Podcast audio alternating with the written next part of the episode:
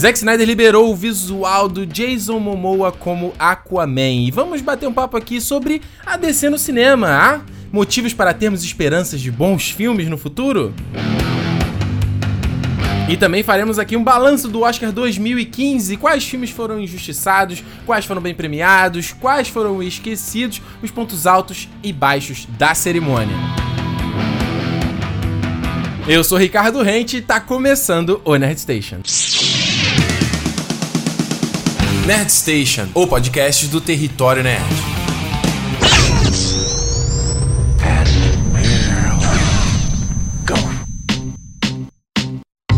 Começando o Nerd Station, não poderíamos deixar de falar que ontem aconteceu é a grande premiação da indústria cinematográfica de Hollywood. É bom dizer, a galera pensa que isso aí é, cine... é, é a premiação do cinema mundial, não é. A, do, a premiação de Hollywood, que foi o Oscar 2015. Teve tem muita coisa pra gente falar aqui. Será que todos os prêmios foram justos? Será que teve alguém que foi injustiçado? Será que alguém que tinha que ter sido indicado não foi?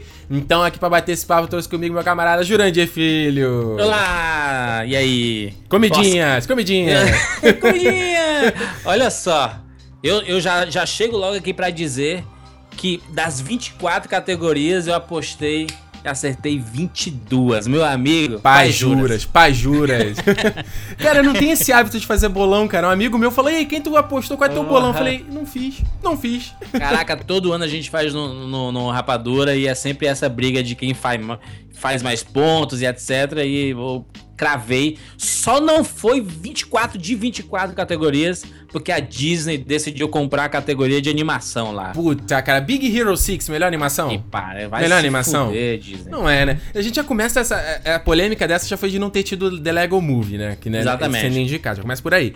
E aí tá- estava meio certo que ia ser o How to Train, o Como Treinar Seu Dragão 2, né? Que conseguiu ser melhor do que o primeiro, cara, que já é espetacular. Só que a, a- o Oscar tem essa parada de não querer dar prêmio pra sequência. Ah, é. A, a não ser pro Toy Story 3, né? Que ele acabou ganhando, porque enfim, se não ganhasse, né? Correto. Tinha que acabar o Oscar. Aí você vê, o Big Hero 6 eles dão prêmio, mesmo sendo, sendo deixando da sequência.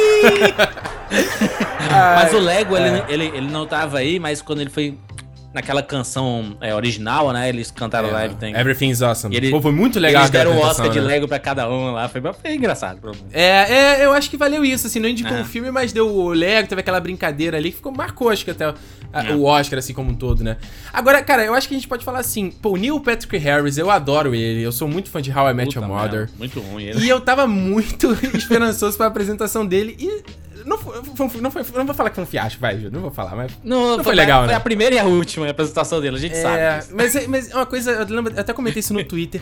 Não é só culpa dele disso, né? Tem a galera a produtora É. ali, tem roteirista, não é culpa dele, né? É, mas, mas tem muito texto dele ali, sabe? É, tu achou Você que. percebe que tem muito texto dele ali.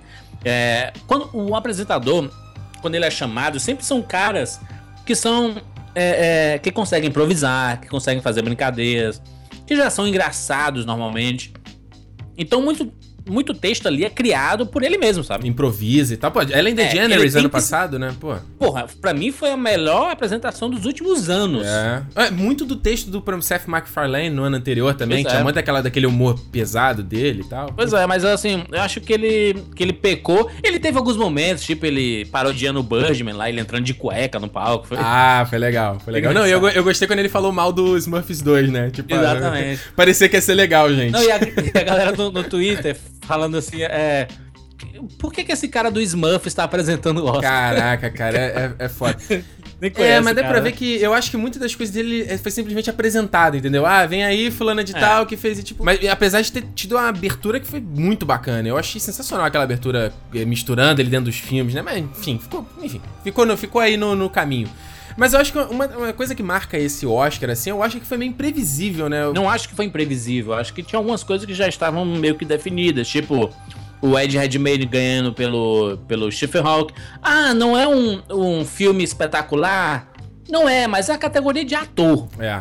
né? Ele pega o ator, ele não, não quer saber se o filme é espetacular. E ele, como. A atuação dele nesse filme, puta, cara, tá brincando. Pois é. Eu acho que é o que. eu- eu- o Teoria de Tudo é um filme bem. ah, ok, né? É um filme legal. tu- Eu sei que tu gostou pra caramba, né? Uhum. Mas eu acho que Mas é muito. porque eu gosto da história em si. É. Não gosto, não é propriamente da tecnicamente, porque eu sei que ele tem um formatinho de TV, biografia inglesa, sabe? Mas a história eu acho muito foda. E eu acho assim que a história de uma teoria de tudo é o físico. Será que seria bacana a gente ver as teorias do Stephen Hawking no cinema? É. Talvez, mas não nesse filme. A gente era esse filme era a visão da mulher dele sobre ele, é. que é baseado no livro dela, né? É, eu fiquei pensando muito nisso, porque eu, eu tava muito eh, interessado de ver o lado profissional, mas enfim também. Eu, eu acho que ah. o que leva o filme é a atuação dele, né? Tanto que, é, enfim, eu achei muito legal ele recebendo e todo uau, uau, né? Tremendo e tal. Porra. É porque ele sabe que nunca mais vai estar ali, sabe? Puta. né? É, e é, foi bom tu ter falado isso, que muita gente achou que ele não fosse levar pela atuação dele no Júpiter, o Destino de Júpiter, que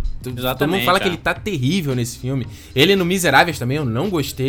Enfim, é, foi bom ele ter é, ganhado o prêmio. Mas, mas, mas, é, por exemplo, a gente vê um exemplo do Jamie Foxx. Jamie Foxx, quando fez Ray Charles, todo mundo, caralho, Ray Charles encarnou nele. Depois a gente uhum. viu o que do Jamie Foxx? Talvez Porra, o, o Django. Django, Django legal. Django. É, mas... mas não é uma puta atuação brilhante. É, mas brilha muito o Christoph, Christoph Waltz ali, e né? quem brilha é Tarantino, né? Filme do Tarantino, quem brilha muito é o Tarantino, né? É, falou, falou bem, né? falou bem. Nessa categoria mesmo, você tinha casos muito estranhos, tipo o Steve Carell, indicado pelo Foxcatcher. Eu gostei não, de né? algumas não. coisas do Foxcatcher. Steve Carell, ele interpretou tão perfeitamente igual o, o Dupont, né? O, Aham, Dupont, é. Que era assustador, sabe? Mas eu não, não tava pra, pra, ganhar, pra ganhar não. É, eu acho que ficava muito... Nem ele, nem o Bradley Cooper também não, não assim. Vamos lá, Bradley Cooper tá comendo alguém lá, vamos falar. Vamos falar, segundo ano consecutivo. Come alguém, né? segundo ano consecutivo indicado. terceira indicação dele ao Oscar. Menos, né, gente? Sei talvez, lá, né? talvez, talvez, mas eu, eu. Cadê o Jake Gyllenhaal aí? Cadê? Poderia entrar no lugar do Bradley Cooper. Porra, fácil. Por exemplo. Fácil. É o ídolo, né? Ele, tem, interpretou um ídolo americano, né? Que é esse Chris Kyle aí, né? Então. Ou era o Red Redmayne ou o Michael Keaton também, que seria legal se ganhasse Michael também. Keaton. Apesar dele estar tá interpretando Michael Keaton no, no Birdman, né? Exatamente. A gente sabe ali que é tudo a história do, do próprio Michael Keaton. É. A gente vê alguma coisa que pouca gente comentou sobre o Birdman, que acabou ganhando o melhor filme, uhum. é que o Inharito ele fez uma metalinguagem muito bacana, assim. Porque, por exemplo, o Edward Norton ele faz um pouco de Edward Norton no filme e tem uma hora que ele luta, então lembra Fight Club. Ah, é. Aí você vê um pouco do Michael Keaton, toda hora lembra Batman, né? Porra. O Beto. É quase é a biografia dele, né? Exatamente. Então, se você vê alguns personagens interpretando coisas relacionadas à carreira deles, sabe? Uhum. E, e, assim, acho que essa metalinguagem acabou funcionando. O meu medo, que eu, eu voltei no Birdman desde o começo, mas o meu medo era da academia achar assim, caralho, esse Arita é prepotente. Ele é um pouco arrogante, né? Um pouco, né? Ele é tu acha ele arrogante? Eu acho, ele tem um jeitinho arrogante. Quando ele, putz, quando ele ganhou os prêmios, o Birdman ganhou os prêmios, é. tinha tanta gente no palco que só ele falava. Pô, mas, ah, mas peraí, Juro, até quando o filme ganhou. Eu entendo é. que o filme é Não, dele, mas quando, quando ganhou mais. o melhor filme, ele até brincou. Ele falou, pô, o cara que pior fala inglês vai falar de novo, assim. E aí nego deixou ele falando. Ah, não sei. Não sei é. se deixou ele falando. Ele, ele tem esse histórico, porque o Arriaga, que trabalhava com ele no, nos roteiros dos filmes dele, uhum. se separou dele porque ele tinha essa parada de eu sou o centro das atenções, foda-se o roteiro e foda-se o resto. Ah, sabe? É, eu... Então ele tem um pouco desse histórico, Sim. sabe? Eu acho, eu acho que assim, o Birdman, é... eu também não acho que tem. De todos esses filmes do Oscar, eu não acho que foi o filme que eu mais pirei de assistir e tudo mais. Pra mim, isso foi o Whiplash, até falei isso antes no Território Nerd. Mas eu acho que a parte. A questão técnica, né? O desafio, né? A proposta é. de fazer uma coisa. Dif... Não tão diferenciada, porque filmes plano sequência já fizeram antes, mas da hum. forma como fizeram, né? Eu acho que. Achei que foi merecido. Eu, não, eu gostei, não fiquei, não fiquei chateado de ter sido Birdman. Nem o Yahito também ter ganhado. Ele não. fala da própria indústria, né? Ele critica é. a questão dos filmes de heróis, mas fala é. também que os filmes de heróis são importantes para que as pessoas se divertem e que é, cinema e paga, não é só né? Quem paga conta, né? Exatamente. É, é então, assim, acho que a discussão é muito interessante. Eu acho que foi merecido é a vitória do Birdman em melhor filme e nas outras categorias lá, né? De diretor, Sim. por exemplo, do Inharito. É, e eu acho legal a proposta de, do desafio também. Você tá falando do, do Inharito também, a questão dele de repente ser arrogante. Então, enfim, isso não tem nem como a gente. Uhum. Não entra na discussão aqui. Mas eu acho também, como eu falei, o desafio de, de, fazer esse filme, que é uma coisa que ele tá fazendo. Eu vi ele fazer é, a entrevista dele falando agora do The Renevance, que ele tá fazendo com o DiCaprio, que o cara Isso. tá, pô, indo em lugares desolados para fazer o filme é. e usando luz natural. Porra, achei. Eu tô louco pra ver esse filme por causa disso, sabe? É, e assim, eu, eu, eu, quero, eu, quero bons filmes, sabe? No, no fim, eu só é. quero bons filmes desse cara. Porque diz que o Kubrick também é um cara muito difícil de trabalhar, o Hitchcock. É. Isso não é relevante pra gente, sabe? Não é, pô, eu não vou dormir com ele, eu não vou, não vou tomar um chopp é. com ele, sabe? E, e eu acho, Juras, uma coisa é o que eu pensei muito nesse Oscar, não só a questão do Birdman, como Boyhood também, por exemplo, porque eu vi muita gente falando, ah, pô, Boyhood, 12 anos foi gravada, será que isso é, um, é o gimmick, né? Que é o gimmick que é aquele termo que você usa ah. de que é uma coisa que é só pra atrair você pra hum. comprar, assistir, o que seja, e que não tem real função no filme. Um Mas eu acho que é assim, um pequeno truque. É, é um truque para te atrair. Mas eu acho que assim, quando você pega hoje em dia que a gente vê filmes que são quase feitos automaticamente, né? O cara vai quase ali, é. pega o Michael Bay pra fazer o Transformer que faz, né? a mesma coisa um milhão de vezes. Eu pego assim, é o cara que, que tá, vai, no, vai no, numa coisa, no, no arroz com feijão, sabe, sabe o que eu uhum. quero dizer? Tipo ali, ele vai no cinema de raiz ali, de tentar fazer o filme. Pô, vai fazer o, o plano sequência do Birdman, vai fazer uma coisa meio quase teatro, de fazer takes longos, é. do cara, pô, ter uma atuação bacana. Eu acho isso. Pô, por exemplo, eu até citei no podcast passado o John Wick, que não entra aqui no caso, mas, por uhum. exemplo, de fazer uma cena de ação que não é tanta é, shake cam, a câmera tremenda. Então, tipo uhum. tipo assim, eu, eu, gosto dessas iniciativas de fazer um filme roots, sabe qual é? Uhum. Então, eu vejo, por exemplo, o Boyhood ou Birdman como essas boas iniciativas. O, assim. o Boyhood em si, é óbvio que o grande chamariz dele foi essa parada de os 12 anos sendo feitos, etc, etc. O trabalho, o empenho, achei as indicações merecidas. Mas eu acho que ele tá, sempre esteve longe de ganhar o Oscar, sabe? Porque, no fim, eu não sei se é aquele filme que tu sai dele assim. Caralho! Não. Que não porra sai. de filme. É, ele é, não... é, é. É bacana, é. bacana, mas não é aquele caralho que filme foda. Diferente do, dos, é. de, do próprio Birdman, que acaba assim, o Splash acaba. O Splash é muito Porra, mais filme do que tá o maluco, sabe? Tá maluco. Então tá ele, maluco. ele acaba, você tá é. sem fôlego, sabe? Tá na é. ponta do pé, sabe? Mas eu, eu acho, eu, é, eu acho é que o Boyhood é muito né? mais da questão da tua interpretação do filme, né? Da tua, do tua bagagem do filme. Porque eu, eu me interessei muito pela história do Boyhood, muito por relacionar com a minha própria história, sabe? De ser filho de uma mãe solteira, uhum. de, de você muito se inspirar suas decisões da sua vida pelo referencial dos seus pais, assim. Então acho que é muito disso, assim, é, disso. O, o, Birdman ou o Whiplash é o que você falou, né? A questão do espetáculo audiovisual, né? De te deixar maluco. O Boyhood é interpretativo, é uma coisa interna, ao meu ver, eu acho. É, você vê que esse Oscar ele foi interessante porque ele, por mais que ele sempre é, pegue um pouco lá da metalinguagem. Nos últimos anos a gente viu filmes ganhando que homenageava o próprio cinema, né? A gente vê o caso do artista, né? Que é preto e branco, falava da história do cinema, do cinema mudo, do cinema falado. É uma coisa que sempre teve em Hollywood e sempre foi muito homenageado o caso do Cantando na Chuva há 60 anos aí, né? Mas, mas, mas por exemplo, é, esse Oscar ele foi muito político. Por quê? Porque em música ganhou o Glory do Selma que, putz, fala Sim. do Aliás, que King. puta apresentação, a melhor de todas. A melhor apresentação de todas, espetáculo. Porra. Chris Pine chorando, o outro camarada do Selma lá chorando Exatamente. também, porra. Então, assim, foi, eles falaram muito sobre o negro, né? O, o John Legend, ele deu um discurso muito bonito, assim, que fala assim, pô, a gente fala desse filme sobre é, o preconceito, mas esse preconceito ainda existe hoje, e a gente não é. pode se fechar aqui, etc. Aí você vê o caso. Achar que, achar que é passado Exatamente. Isso. Aí você, você, vê o caso em, em, roteiro adaptado, que ganhou o jogo da imitação, que fala sobre Putz. o Alan Turing, né? Que é a questão do homossexual uhum. e como era absurdo antigamente. E você vê, você fica revoltado quando você assiste o jogo da imitação e aparece lá no final Sim. que ah, o governo inglês é, perdoou o Alan Turing em 2010. É o caralho. Caralho, que, ver... que vergonha, é né, cara? vergonhoso, né, cara? Isso. É uma vergonha pro seu governo. Aí você vê o, o roteirista do filme, né, do que adaptou o, o livro, ele emocionado, ele gay, emocionado, dizendo assim que ele pensou em se matar várias vezes Porra. e que ele sentiu na pele algumas coisas do que o próprio Alan Turing sofreu, né? O cara foi castrado quimicamente, cara, por ser gay, cara, que coisa ridícula, né, cara? E é um cara ser... que o cara que contribuiu tanto, né, pra guerra, para pro, pro mundo que a gente vive hoje. E muita pra... gente Enfim. nem sabe, né? Muita gente nem sabe. E muita gente nem é, é, justamente por causa da história dele ter sido ocultada. Talvez aí. a gente esteja gravando um podcast aqui com vários recursos tecnológicos sem o Alan Turing a gente talvez não tivesse gravando essa porra toda, né? É, pense nisso, né? Então, então assim, é, a gente teve, por exemplo, em documentário ganhou o Citizen 4, que fala lá sobre o, o, o Edward Snowden. Então, sim, a gente teve muito discurso político nesse Oscar, que eu acho bacana, eu acho que cinema faz parte da vida e tem que impactar as pessoas mesmo. Uhum. E o Oscar sempre foi muito ai, não, não me toque aqui, desde o Michael Moore lá com os seus filmes, que ele, ele dava aqueles discursos absurdos, né? Diz assim, Porque os filmes do, do Michael Moore são muito exagerados. Eu, eu acho bacana. O...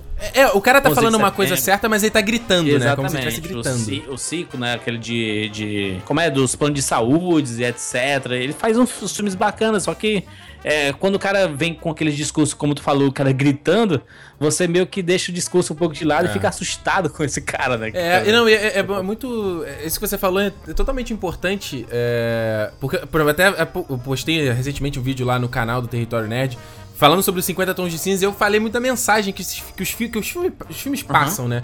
E muita gente, não, isso é só entretenimento, ah, não mistura as Não, coisas. não é gente, para com isso, cara. Pô, isso, o, o- o cinema, as artes são, umas, é, são- as artes são uma, express, é uma expressão do momento que a gente vive, Claro. cara. Então é totalmente importante você ver esse Oscar político, esses filmes que estão sendo feitos agora. Porra, tudo tá, tá relacionado, Não. né? Não pode ter essa, essa E inocência. são, são né? grandes histórias, né? Você pensa assim, ah, cinema pode ser só entretenimento? Pode ser, mas, por exemplo, um filme como Os Vingadores, você pode ir lá e se divertir? Acho perfeito você ir pro cinema e sair lá só pra comer uma pipoquinha, se divertir, dar risada, etc.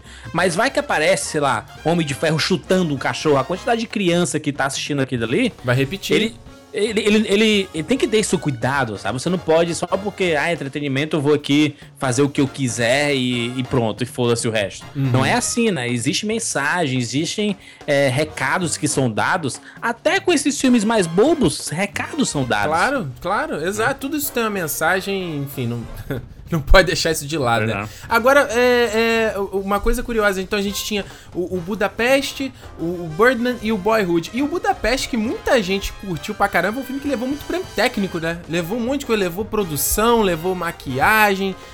Isso. e, e é um filme que também. Trilha sonora. Trilha sonora, mas é um filme que não levou fotografia. Não levou fotografia porque o Lubeski é animal, né? No Birdman ali. É, mas, mas- O cara fazer aquele plano sequência inteiro ali É. e tudo funcionando bem de fundo ali é um monstro. né? iluminação toda certinha, É. tudo, né, Na- dentro do quadro A Times certinho. Square, o puta- cara fez a, que é perfeita aquela cena ali Puta, do. cara, tá maluco do- aquilo ali, é, que, que desafio, né, cara?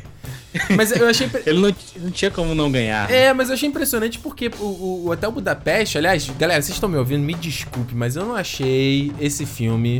Eu achei ele legal, tá? Legal só. Eu acho filmes do Wes Anderson melhor do que o Hotel Budapeste. É, por exemplo, o Moonrise Kingdom eu achei muito melhor. Mas é muito melhor. né? É, mas é um filme que impressiona por esse lado, esse lado técnico, esse lado estético. E por isso que eu fiquei, eu fiquei caramba, né? Não levou e, e era. Eu acho que o Ralph Fiennes ele poderia ser indicado. Eu acho que o melhor papel que eu vi da vida dele foi esse do Hotel Budapeste. Melhor do que a lista de Schindler? Não sei. Difícil, né? Difícil.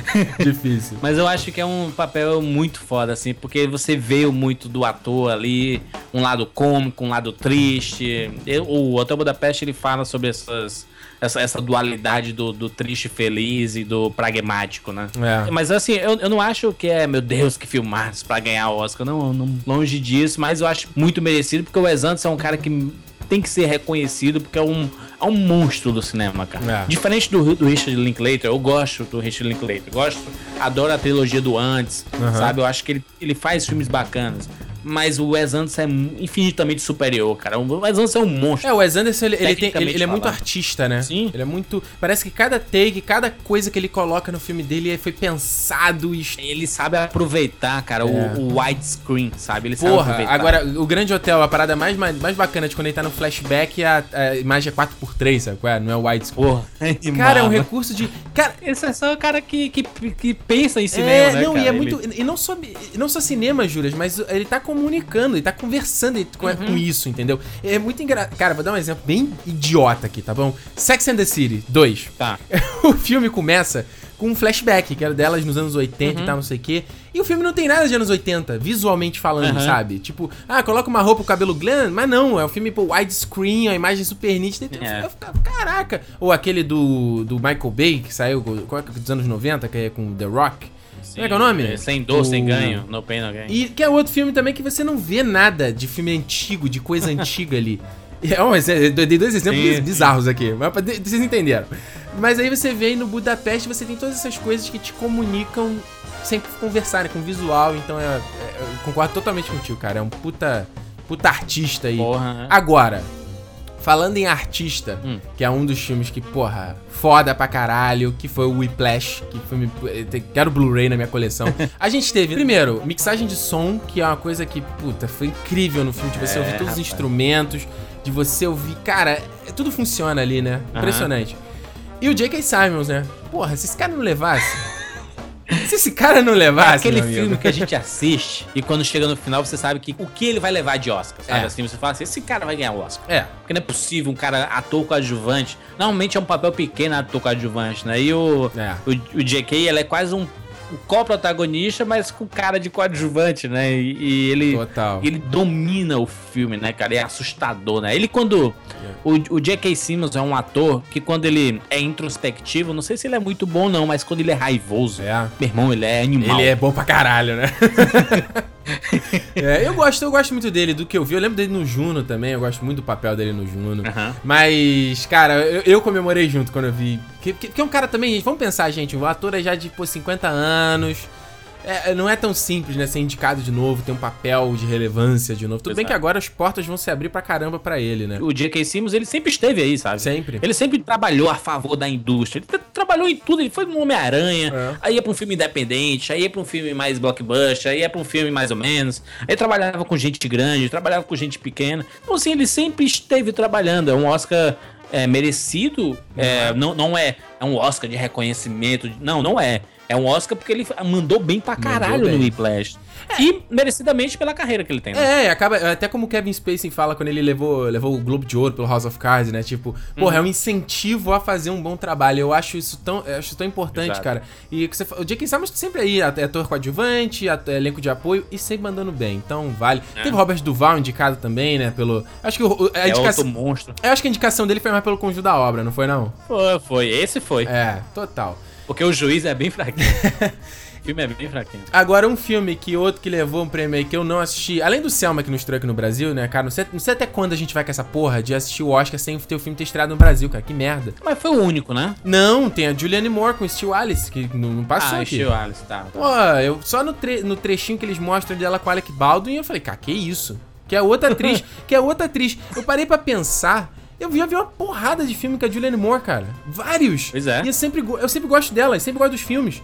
E eu falei, porra... Ela sempre esteve aí, né? Sempre. Até, na, até num filme que ela faz com a Amanda Seyfried, o Liam Neeson, Chloe. Filme merda, cara. É legal. A atuação dela é legal, sabe? tem a parada do, da- do lésbico, né? Lá, aquela parada. Ah, o daqui é o meus, meus, Minhas Mães e Meu Pai, uma coisa assim. Mark Ruffalo também, que é outro que eu adoro. Filme bacana. Com a Annette Bening, né? Que, porra, outra monstra também do, de cinema. Pois é, mas é outra atriz que sempre esteve aí e foi. E, e não, e não ganhou por conjunto da obra, ganhou porque atuou, atuou de forma espetacular no, no, no Alex. É, mas também era uma concorrência que tava aí de, porra, Felicity Jones do, do Teoria de Tudo, a Marion Cotillard e a Rosamund Pike, que todo mundo tava querendo por causa do Gone Girl, né? Que, porra, Pois é. é. É, é também impressionante, mas não sei, né? Não sei. Eu gente, acho que sei. a, que a Reese Witherspoon talvez era que poderia beliscar alguma coisa da Julianne Moore ali, É. porque acho que é o papel da vida da Reese Witherspoon é esse livre Sério? aí. Ela se dedicou muito fisicamente, sabe? Ela, ela se doou um filme bem bacana. O filme é uma natureza selvagem feminina, Aham. assim, só que com um pouquinho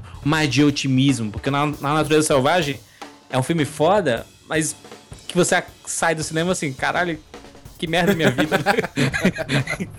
vida de merda. Esse eu vou ver É, ainda. mas a, o, o livro ele ainda tem. Ele é bem inspirador, tem uma trilha sonora foda, assim. É de, Ele é é mais de uma, pra cima, né? é, é, de, é, de, é de uma mulher que ela tá uma merda da vida e ela decide fazer a trilha do Pacífico lá e ela anda é, 100 dias numa trilha lá sozinha, acampando e se Pô, virando. foda, etc. hein? É bem legal, assim. É um filme de descoberta. Mas aí, legal. novinha, já levou um Oscar, né? Vamos deixar pra outra. Já Pô, a ganhou, Julianne né? Moore já foi indicado quatro ou cinco vezes e não tinha ganho, né? Então, Não, e pelo, e, e pe- pelo que a gente vê do, do, do Steve Alice, né? Ela tá animal, né? Então. Agora, cara, vale dizer assim, a gente deu uma geral aqui em todos os indicados, a galera que levou, não levou. Agora foi o que a gente falou muito assim, a cerimônia eh, vale. é, o mais legal do Oscar é que você acompanha nas redes sociais, vê as piadas, as coisas todas. cara, o meme com a, a, a- A a. Meryl Streep foi incrível, cara. Tá que parei, Foi foi, instantâneo, né? Caraca, cara, que a Meryl Streep, além dela ser o que ela é, que é uma A mulher. diva, a dona de Hollywood. Ela é incrível só por existir, cara. Ela, é- ela é fantástica. A Meryl Streep é fantástica. É. Indicada pelo Into the Woods, que deve ser um filme merda pra É, caralho. muito merda. Porra. E aí a, a, tem lá teve o discurso da Patrícia Arquette, né, sobre é, o poder feminino, aquela coisa Isso. toda que é um assunto tão relevante, está tão em voga atualmente, que foi um político, mega mais, mais, mais uma, uma, reforçada no esquema do Oscar político, né, falando de negros, é. de gays. Não, de... tá certo, tá certo, tem que ter. Sim, pô. eu acho, acho é. interessante. É, e, e teve o discurso dela, e aí quem deu o meme da, da Mary Streep, e também o discurso do Common e do, do John Legend, né? Sim, Depois sim. também com Selma. E é engraçado você ver que muita gente. Ah, não, não. Deu um maior burburinho isso na internet aí de nego criticando o, o, os depoimentos deles. Cara, é, é, foda, né? O cara quer passar uma mensagem positiva e nego, nego interpreta. Não, o, o próprio Champagne que chegou assim, ele foi dar o Oscar Foda. pro Butchman. aí ele falou assim, ele olhou pro papel e falou, é, é, quem foi que decidiu dar pra esse filho da mãe esse, o green card, né? Pô, é muito aí, bom, né, cara? Aí deu aí a galera falou assim: ah, caralho, criticando os imigrantes, etc. Nada. O Champagne trabalhou com o Yarrito no 21 gramas. São hum. amigos. Então ele é. fez a piada assim: caralho, por que, por que, que a gente foi dar o green card pra esse cara? Esse cara vem e ganha nosso Oscar aqui. É, eu acho que é, piada, é, né? É, é, é, engraçado que a galera quer, quer. Ah, não, não pode, que isso, que Tipo, gente, menos, né? Você pode falar sério, mas, né? Pelo amor de Deus. Tu viu o discurso do, do Terence Howard? Discurso não, ele tava apresentando lá é, os filmes e ele deu uma travada. Loucão, né, cara? Eu achei que ele, tava, eu achei que ele tava tra trincado ali, cara. Ele, ele provou alguma coisa ali no final. Algumas pessoas dizem que o teleprompter deu, deu uma travada ou acelerou demais e ele, ele fingiu uma emoção para dar tempo o teleprompter voltar. É, eu acho isso tão estranho, porque os caras ensaiam tanto e aí, pô, é o teleprompter. Pô, improvisa, né, meu irmão? Tu é ator, né? Vai ser igual o Michael Bay não, lá não, na, ele... naquela apresentação da Samsung. Ridícula. E, e, ele falando, Whiplash, esse filme é muito forte. Aí ele trava aí. Foi ridículo, cara. ele finge uma emoção. Foi cara, ridículo, cara. E outro, outro momento que, eu, que eu, eu achei bacana do Oscar foi o John Travolta e a Adele Dazin, né? Que foi aquela piada do Oscar passado. e foi bacana ter eles trazido de volta. Agora, o Travolta, uma bonecona, né, cara? Ele assumiu de vez, né? Não, não, so, não, não, peraí se ele ser gay ou não, dane-se. Mas, tipo, caraca, o cara. Não, não, não, mas, mas, mas parece que ele decidiu assumir. Porque ele sempre foi uma pinta de garanhão, de garotão, assim. Mas se você assiste, cara, desde Embalo de Sábado à Noite, eu vi recentemente, eu vi o, o, o Embalo de Sábado à Noite numa sessão, uma sessão especial que passou no cinema aqui, hum. remasterizada, etc. Cara, o de Travolta era uma bichona, cara. Pô, o Travolta tá aí com 61 anos. Beleza, 61 anos. Você não é mais... Não, todo esticado. Todo esticado, cheio de maquiagem, com um apliquezão pra esconder a careca. Ah, meu irmão, que esquisito, cara. Enfim, é, é, é, foi uma parada bizarra. Outra parada bizarra também foi aquela é, piadinha do final do, do, do, do Neil Patrick Harris com, a, com, as previsões que ele fez do Oscar, bobo demais. Bizarro, né? bobo. Né? Ocupou dois minutos ali bobo. falando aquela merda ali. Então, digo assim. O Oscar já é uma parada grande, né, cara? É. Quatro horas de premiação, vai tomar no cu, é, né? Imagina tu que tá lá, né? Assistindo. Só a gente que gosta mesmo. Porra, é, não tem como, não tem como tu aguentar de ficar até duas da manhã vendo essa porra. Mas acho que no final, assim, foi o que a gente falou. Foi um Oscar muito esperado, algumas coisas, né? Muito. Não, não é. foi tão impressionante assim. Um Oscar muito político, como a gente também falou aqui e que a, a, a, apresentação do Neil Patrick Harris deveu aí. Ficou devendo. Ficou devendo. Acho que é. vai ser difícil superar a Ellen DeGeneres com aquele com a pizza, com o selfie. O selfie, tá maluco, né, é. cara? É, é, foi trending o bagulho dele. Foi demais, né? É uma pena, enfim. Ali nem rolou aquele Jack Black aparecendo no começo ali. Eu achei a abertura legal, mas é. eu, eu fico puto com uns, uns, exageros, sabe? De algumas coisas, sabe? Mas, é, menos, né? Menos. Menos, menos, é. Enquanto em outro Oscar a gente teve aí a Jennifer Lawrence caindo. Isso. Teve tanta coisa marcante. Teve, cara, teve um cara, Mary Streep, tirando a calcinha da bunda com aquela Caraca! esse não teve nada, esse foi super controlado, enfim. Só pra finalizar, uma coisa ainda no, no Em Memória, o discurso que a Mary Streep deu, que discurso emocionante e. E acho que a parte, uma das partes mais emocionantes do Oscar foi esse discurso da Mary Streep falando do, da importância de você aproveitar o hoje, de você é, não abandonar suas o que você acredita, porque alguns, algumas pessoas que faleceram foi por overdose, ou coisa do tipo assim, né? Você se perde uhum. no meio do caminho. E o discurso dela foi muito bonito. É Meryl Streep, é, né, cara? Meryl Streep, cada vez mais, acho que no dia que ela morrer pode um luto de um ano em Hollywood. Não, eu acho que a gente, se a gente fosse concluir aqui, o Oscar, a, a, a, cerimônia em si foi muito meio, meio sem graça, meio morna, de um modo hum. geral. E a gente teve, né, highlights, assim, individuais uhum. mesmo, né? E vale também aqui, a gente não poderia deixar de esquecer a apresentação da Lady Gaga, né, cara? Porra. Animal. Caraca, humilhou quem acha. Eu sempre. Eu, eu tinha que muito... voz é aquela, meu irmão? É, eu tinha muito preconceito com a Lady Gaga. Por toda aquela carnaval que ela fazia, que é um marketing, Sim. né? Aquilo ali tudo. Mas ela. Ela mesmo chegou no, no é. Oscar parecido o Baymax lá do Operação Big Hero. é. Aquelas luvas vermelhas, que é bizarro. É, mas ela, mas ela é uma artista, sabe? Eu vi, depois Sim. de ver entrevista, ver o outro lado dela. Tanto que agora ela não tá nem fazendo mais música pop, né? Tá fazendo lá com o Tony Bennett aí. Pois enfim, é. A mulher, enfim, cara, foi, foi foda. Foi foda. Ela foi, foi, foi uma das maiores surpresas da noite ver a Lady Gaga. Eu, eu pensando assim, uma, uma hora no, no, na homenagem pro Noviço Rebelde, né? Uma hora vai sair o Satanás debaixo dela, assim, sabe? E a roupa vai. Ah, ela vai ficar toda sangrando, uma parada dessa, assim, sabe?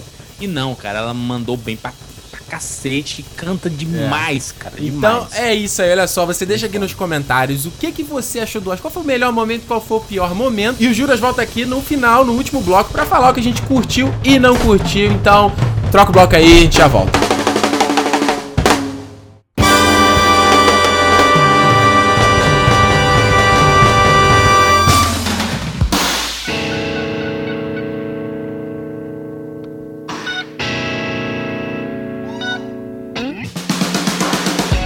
Muito bem, muito bem. Eu aqui, Ricardo Rente, de volta para o momento do feedback aqui no Nerd Station. Aquele momento a gente pode bater um papo aqui, onde eu leio as mensagens de vocês e a gente troca uma ideia. Lembrando sempre que você tem que mandar o seu feedback, cara. É muito importante que você faça isso toda edição, cara. O que, que você achou do programa? O que, que você achou dos temas? É sempre bom porque o seu lado, a sua opinião, vai acrescentar com o que a gente falou aqui, entendeu? Fica sempre, não só de eu ler aqui nesse momento pra galera que tá ouvindo, como também fica lá como, como comentário lá no blog, né? Lá no territorionerd.com. Então é muito importante que você deixe seu feedback. Você pode deixar tanto nos comentários lá do blog, como pode mandar para mim através do territorionerd.gmail.com ou me falar nas redes sociais, que eu sempre seleciono, separo todo mundo e coloco aqui para falar aqui dos melhores comentários que vocês deixaram lá, certo? No programa anterior a gente falou sobre o Homem-Aranha no cinema e também falamos sobre Better Call Saul. A gente tem aqui o comentário do João Vitor, deixou lá no blog, olha só. Concordo com você, Ricardo, o filme de herói devia ser para todos e não só para quem lê quadrinhos. Tipo 50 tons de cinza. Você vai lá e fala que o filme é uma merda e sempre chegam para falar: "Ah, é porque você não leu os três livros, senão você entenderia e gostaria". Ninguém é obrigado a ler livro e quadrinho. Capitão América 2 e Vingadores são filmes fodas e têm suas histórias fechadas. Ninguém precisou ler Soldado Invernal para gostar dos filmes. Guardiões da Galáxia igualmente, ninguém nunca leu e todo mundo amou o filme. Pô, João, primeiramente, obrigado aqui pela tua mensagem. Você, cara, resumiu aqui o que eu sempre falo, cara. Não tem isso, você não tem que. Se você conhecer o material original é bacana, às vezes é, mas às vezes também não é, entendeu? Muita gente, por exemplo, que já tinha lido os livros do Senhor dos Anéis, quando foram ver os filmes, não gostaram, porque estavam muito presos à história que eles leram nos livros e queriam ver o que eles leram nos livros. Eu tenho vários amigos que já leram Game of Thrones, por exemplo, e ficam chateados, porque a série é uma coisa diferente, entendeu? E não tá lá certinho, 100% igual ao livro. Eu sou sempre da seguinte opinião: a, a, outra produção, a outra mídia, tem que se manter fiel ao espírito, à mensagem que a obra original quis passar. Acho que tem que ser isso. Agora, ah, se o fato vai ser igual, cena por cena, como tá no livro, isso para mim não é importante, entendeu? Tem que ser fiel à mensagem. João, valeu pelo teu feedback. E aqui a outra mensagem que a gente recebeu foi do Guilherme Vinícius Ribeiro, que mandou o seguinte, ó. Esse podcast ficou melhor que o outro. Pô, que bom, cara. A tendência é a gente melhorar sempre. Uh, agora deixa uma dúvida. Esse lance da Sony e a Marvel agora compartilharem mais ou menos das mesmas fontes, entre parênteses, friso o mais ou menos porque eu duvido que a Marvel libere um Capitão América da vida para a Sony produzir, por exemplo. Aí ele pergunta: isso não transformaria a Sony em uma âncora criativa para a Marvel? Então, Guilherme, uh, não, não na verdade, porque eles têm, eles, eles têm ali uma, um acordo onde os dois vão se beneficiar com isso aí. Então, se a Marvel chegar e falar, olha só, eu, tá bom, quero usar o teu personagem aqui do universo do Homem-Aranha, ó, quero usar aqui o Dr. Octopus, ou quero usar aqui o Harry Osborn, não sei o que, nos meus filmes, tranquilo. Agora, não dá. A, a Sony pode também chegar e falar, Marvel, ó, eu quero usar o Tony Stark aqui no meu próximo filme do Homem-Aranha. Ah, meu amigo, é dois pesos, duas medidas, né? Tipo, pô, a, a importância que o poder que tem um personagem como o Homem de Ferro, por exemplo, ou como o Thor, ou como o Capitão América, não é o mesmo que um vilão de segunda da, do, do Homem-Aranha, né? Verdade? Então, essa troca aí tem que ser muito bem balanceada. E a Marvel não depende da Sony para nada. A Marvel vai continuar fazendo os filmes dela do jeito que ela quer fazer e vai aí, ó, Sony, eu preciso de um personagem. Quer usar? Tá bom, vamos fazer uma acordo. A Sony é a Marvel, olha só, quero usar, vamos. Sempre tem que chegar num comum acordo. A Marvel vai continuar onde tá. A Sony vai tentar, com esse acordo, melhorar o trabalho que ela tá fazendo, que não é bom, entendeu? Então, é, é um benefício mútuo para as duas. Eu, eu, até no meu vídeo que eu lancei lá no canal falando sobre a Guerra Civil, quando foi anunciado esse filme, eu também comentei de que não precisaria ter o Homem-Aranha na história da Guerra Civil e eu me mantenho nessa postura. Gostei da notícia? Gostei pra caramba. Óbvio, do Homem-Aranha na Marvel? Óbvio. Mas eu não acho que a Marvel precise do Homem-Aranha. Ela tá se virando muito bem sem o Homem-Aranha, tá criando histórias interessantes muito bem sem o Homem-Aranha. Então eu fico me perguntando assim, eu, eu, eu, não sei até quando, o, que motivou a Marvel a ter o Homem-Aranha. Ah, a gente tem uma. A gente vai contar uma história mais foda com o Homem-Aranha. Ah, a gente quer atender o, o pedido do público. Eu não sei, entendeu? Isso aí só quando realmente tiver o filme é que a gente vai ter noção exata. Mas é o que eu digo, eu continuo reiterando o que eu falei lá no vídeo, se você não viu, tem até o link na descrição desse podcast, que é a Marvel é, não precisa da Sony. A Sony tá precisando da Marvel porque ela só tem feito filme aí, um filme ruim atrás do outro, não é verdade? Então, Guilherme, valeu pelo teu feedback. Espero ter respondido aqui direito o que, que você me perguntou, tá? E mais uma vez, gente, mande seu feedback, mande sua mensagem, que é muito importante pro podcast continuar no ar. Se não tiver aí o retorno de você que tá me ouvindo, não vale a pena continuar fazendo isso aqui, não é verdade? E como a gente bem sabe, o próximo bloco é para falar sobre a DC no cinema, que foi um tema que vocês me pediram. Eu postei lá no Facebook, postei no Instagram Instagram que tema vocês gostariam de ver aqui sendo falados no Nerd Station, porque, embora tenha muita notícia, tenha muita coisa, é bacana saber o que, vocês estão mais interessados em ouvir, entendeu? E às vezes a gente fica sem ideia também, vou ser bem sincero. E aí vocês falaram, ó, a gente quer saber do Oscar, quer saber aqui também do da DC no cinema. Então, eu acho que vocês já ouviram, e agora vamos ouvir também o que, que a gente achou aí desse Aquaman do, do Caldrogo aí, do Jason Momoa, e o que, que a gente espera desses filmes, tá? Música Antes disso, eu quero lembrar vocês de que você pode patrocinar o Território Nerd através do patreon.com barra Território Nerd. Você pode se tornar um protetor do território, que é essa comunidade, esse grupo de pessoas que gostam desse trabalho que eu faço aqui na internet e que querem me apoiar para que eu continue produzindo ele, para que eu não pare de fazer. Porque como a gente bem sabe, a gente tem que trabalhar, tem que ganhar dinheiro e para conseguir viver, não é verdade? E hoje em dia o Território Nerd ainda tá muito no comecinho, ainda não consigo ter propaganda neles. A audiência ainda é muito baixa, entendeu? Com certeza isso vai vir no futuro, mas muitos projetos morrem no meio do caminho porque não conseguem chegar até esse futuro, entendeu? Não conseguem chegar até um ponto onde vem a publicidade, onde consegue realmente transformar a coisa num negócio. Então, até lá, eu acho que a melhor maneira de, de conseguir financiar esse projeto é com a ajuda de vocês que gostam do que eu faço. Então, mais uma vez, se você quer, se você acha que vale a pena, se você acha que você, você tem como fazer isso, patreon.com.br território nerd. Você faz uma doação pô, de 1, 2 dólares no máximo, ou mais, se você puder, se você quiser também. E aí você entra lá no nosso. faz parte do, dos protetores do território, entra no nosso grupo fechado no Facebook, o Covil dos Protetores, pra gente trocar ideia. É um grupo a gente pode bater um papo franco e ter acesso também em primeira mão às coisas que eu produzo aqui no Território Nerd, certo? Então, patreon.com.br barra Território Nerd. E agora vamos lá falar sobre a. Que vocês sabem, eu não sou tão fã assim. Vamos lá, vai.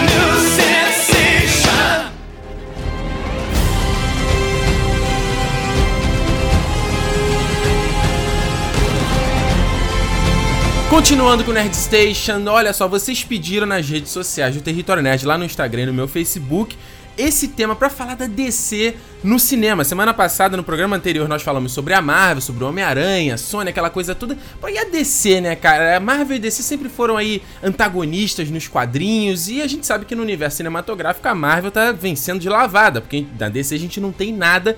Só que a gente sabe aí que dá pra ver que a DC e a Warner Bros. estão construindo todo o universo cinematográfico, estão vindo com um plano mega ambicioso e a gente vai discutir aqui. Será que isso vai dar certo? Será que eles estão. Uh, essas, essas as decisões que eles estão tendo de fazer é, inserção de personagens em filmes, crossover e depois fazer o Liga da Justiça, será que isso vai dar certo? Deveria ser, ser fazer um filme solo antes? Então, pra bater esse papo aqui comigo, eu tenho mais uma vez Rodney Bukemi. Opa, é nós que voa aí, bruxão. e também meu camarada Cláudio Alão. Salve Atlantes, vamos nessa, galera. Não, a galera pediu e eu trouxe aqui vocês de volta, que vocês são os caras que manjam de quadrinhos. Eu, eu leio de com alguma outra coisa. E de tudo, DC é o que eu menos li. Apesar de adorar o Super-Homem, DC é o que eu menos li. E eu queria saber o seguinte: a gente tá vendo que a DC tá tendo uma atitude diferente da Marvel, né? A Marvel começou com os filmes solo, foi lá e lançou Homem de Ferro, Hulk, Capitão América, até depois os Vingadores. E aí a, a DC tá vindo diferente, né? Fez um filme solo do Super-Homem, vai fazer um encontro de vários heróis agora no Batman e Superman ano que vem, para depois, enfim, ter os filmes solo, né? Eles estão fazendo ao contrário da Marvel. Olha, eu não confio muito nessa tática, não. O que acontece? É, nos últimos 15 anos, a DC focou o esforço dela para apresentar o leque dela de super-heróis por outro viés, que não foi o cinema, pela animação. Então, nisso, a, DC, a Warner, ela deu uma, um show, uma lavada na Marvel, que teve pô, produções mais fracas, e a Warner, e a Warner DC, ela fez o Liga da Justiça Unlimited, pô, fez a série da Liga da Justiça, fez o Batman do, do Paul, é, Paul Tim. Paul Dini. E nesses últimos 15 anos, ela apresentou pra gurizada, pra molecada e até pra pô, qualquer, qualquer adulto que quisesse ver os heróis dela de uma maneira boa. O problema é que, pô, eu acho muito temerário, tá? Adoro essa palavra. ela pensar em fazer, porra, de Man of Steel, já começar a querer correr atrás do tempo perdido e já fazer no. Porra, já, eu já acho que esse Homem de, é, Homem de Aço 2, que vai ser o Superman vs Batman. Eu já acho isso, porra, um pé na jaca total. Sério? Olha só, porque eu lembro, eu lembro, eu,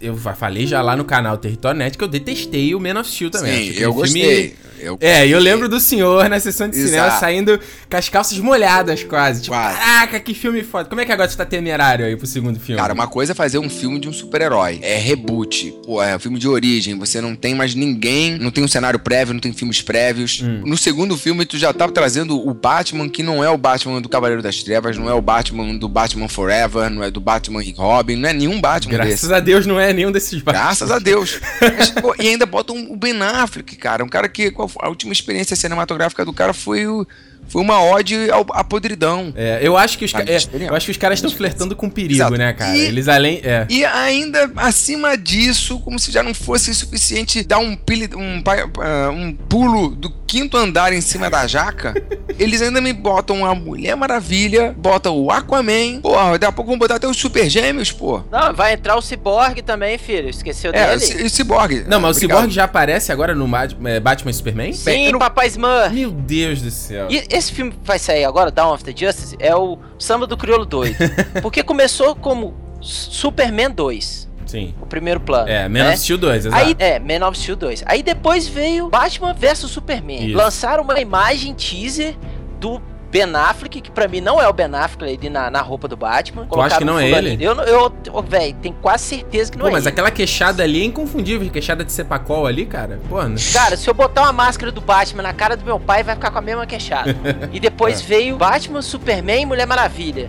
Dawn of the Justice. Exatamente. Colocaram a Santíssima Trindade da DC no filme. Aí, velho, me colocam o Cyborg e agora o Aquaman. Vai falar para mim que isso não é um samba do crioulo doido? Não, total. Para, total. Né? Aliás, eles estão dizendo que o Aquaman, já até vai falar daqui a pouquinho do visual aí liberado pelo Zack Snyder. É, o, eles estão dizendo que o Aquaman vai ter, tipo. É, ah, oh, o Aquaman apareceu no primeiro Man of Steel porque ele salvou o Clark lá da, da daquele. Daquela é, plataforma, né? Quando ele cai e uhum. tal. É, quando ele cai, parece que, que eu vi esse boato. É, parece é... que o Aquaman salvou ele. É, parece um disse não disse, sabe? Eles estão querendo emendar ali uma coisa. É, é, é, estranho demais, né, cara? É estranho demais. Vem cá, vocês acham que é o seguinte? É, é, a pergunta crucial é: uh, vocês acham que o Man of Steel, o primeiro filme de Super-Homem, funcionou? Acho que foi um bom filme? Vamos lá, sendo bem sincero. Pelo racional, eu acho que não. Eu acho que o filme ele preza demais pelo visual, que é uma característica muito forte do Zack Snyder. E ele ele deixa de lado um roteiro mais sólido. Então, assim, eu gostei do Henry Cavill como, como Superman, gostei de algumas cenas, tu sabe muito bem disso, Ricardo. Oh, eu vi, não, eu vi, eu vi alguém urrando do meu lado no cinema. Sim, eu, sim, eu sim. digo aqui, eu nem tinha gostado do Man of Steel, eu fui de novo pra assistir com esse puto, falei, não, vou ver contigo que eu sei que vai ser uma outra experiência. Não, e eu vou falar que eu me empolguei, cara, eu me empolguei algumas cenas dada a empolgação desse maluco que tava pulando quase da cadeira do cinema. Ah, é. O segundo filme deveria ser naturalmente uma estratégia para tentar recuperar é, os pontos fracos e consolidar melhor a franquia no, no, no, cinema. É, não, eu concordo 100%. Eu acho que o, o, é o que eu fico pensando assim, eu acho que se a gente for pegar, vamos lá, vamos, a gente tem que comparar com a Marvel, não tem como. A Marvel fez o primeiro Homem de Ferro lá em 2008, foi o pontapé inicial da Marvel Studios. Porra, é um filme que, que funciona, é um filme bem modesto em vários aspectos, e tem várias coisas que eu também não gosto, como o final, por exemplo, acho que é um final muito. A, a, luta final meio, meio sem graça, mas é um filme que funciona no modo geral. Agora, esse Man of Steel foi um filme que teve muitos tropeços, assim, e é uma, foi uma crítica meio que generalizada, né? Tipo, pô, faltou ali um pouco de desenvolvimento do personagem em certos aspectos. Então, acho que uh, os caras, para começarem, né, estão começando meio. Tipo, se o, o Man of Steel tivesse sido foda pra caramba, então falou, que filme maneiro até concordaria, né? Mas como você bem falou. E, e, o que eu acho mais estranho é. É um filme, você teve o primeiro filme do Super-Homem, aí você tem o, entre aspas, segundo filme do, com o Super-Homem, e o, o primeiro nome que aparece é o Batman. E todo mundo só fala do Batman e todo mundo só quer ver o Batman dando porrada no Super-Homem. Isso, isso para mim só mostra que o, o, primeiro filme não funcionou, porque você não convenceu o cara como um herói, sabe? Por que você vai torcer pro teu herói apanhar?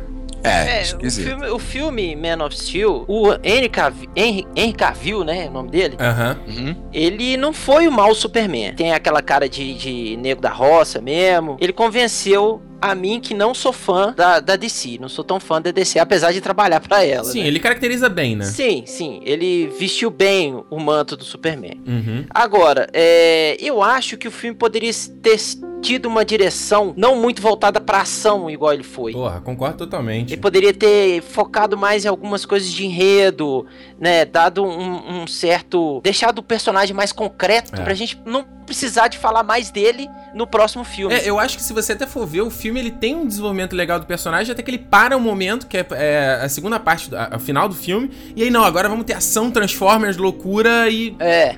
Foge pra mim, sabe? Não, eu acho que o, o, final do filme não conversa com o começo, sei lá, estranho, né? É, perde-se perde muito do filme. É. Né? Do no, no, do meio em diante ele fica um pouco perdido, né? Parece é. que o diretor não sabe o que, que ele quer fazer. É. Pa, pa, parou, vamos fazer outro filme. É. E assim, deixa eu adicionar que ainda tem um, um, problema que eu acho bem contundente no cenário, né, da DC uh, cinematográfica, é que, cara, uh, Metrópolis é uma das grandes cidades, né, dos Estados Unidos, né, no universo DC. E, cara, praticamente, pô, não sei quantos blocos da cidade, metade da cidade, foi vaporizada. Caraca, isso é podre, né? E por mais que achem que tudo bem, a culpa foram lá dos alienígenas, cara, vai ter gente, o Lex Luthor deve usar isso, cara, que bota a culpa no no Kal-El. É, é, então, é, é num extraterrestre. É, um extraterrestre. Humanoide, né, humano, entre aspas, né, que com, veio com, e regaçou poderes, tudo. Exato, com poderes muito absurdos que o, o, as Forças Armadas não confiam. É. E o cara vaporizou metade da cidade. Imagina o prejuízo na, na, na conta bancária do Superman.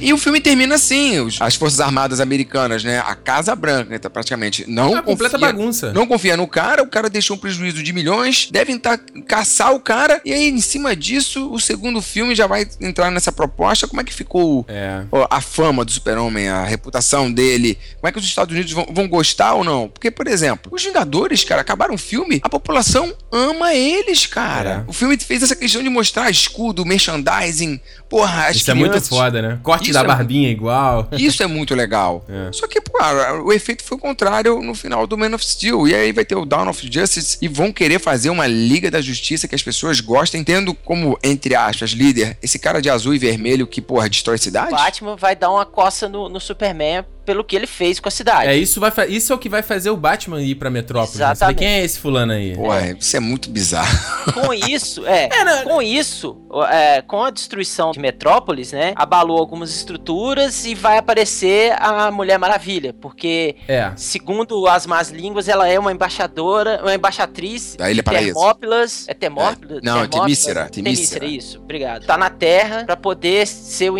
uma ponte de ligação entre os, os dois mundos. Tá, Tá, e aí? E Onde que o Aquaman entra? Tá, ele, ele salvou o Superman de morrer afogado. O Superman não morre afogado, galera. Ele não vai morrer nunca afogado. é, é uma coisa que não vai acontecer no seu mundo é o Superman morrer afogado. É, e eu, eu, acho, eu acho que assim, o Bukemi, quando os caras falaram, ah não, olha só, o, o plot do segundo filme vai ser o Batman tentando descobrir, né, quem é esse maluco aí, saindo da aposentadoria, uma coisa meio igual o Cavaleiro das Trevas do Frank Miller, né? Uhum. Saindo da aposentadoria e tal, tentando re resolver essa bagunça, ok, faz até sentido. Os caras tentarem amarrar um pouco da bagunça do Man of Steel, dada as críticas da galera. Uhum. E aí o Lex Luthor também apareceria por conta disso, assim, é um cara que usaria essa, essa toda essa desgraça feita pelo super-homem pra se promover.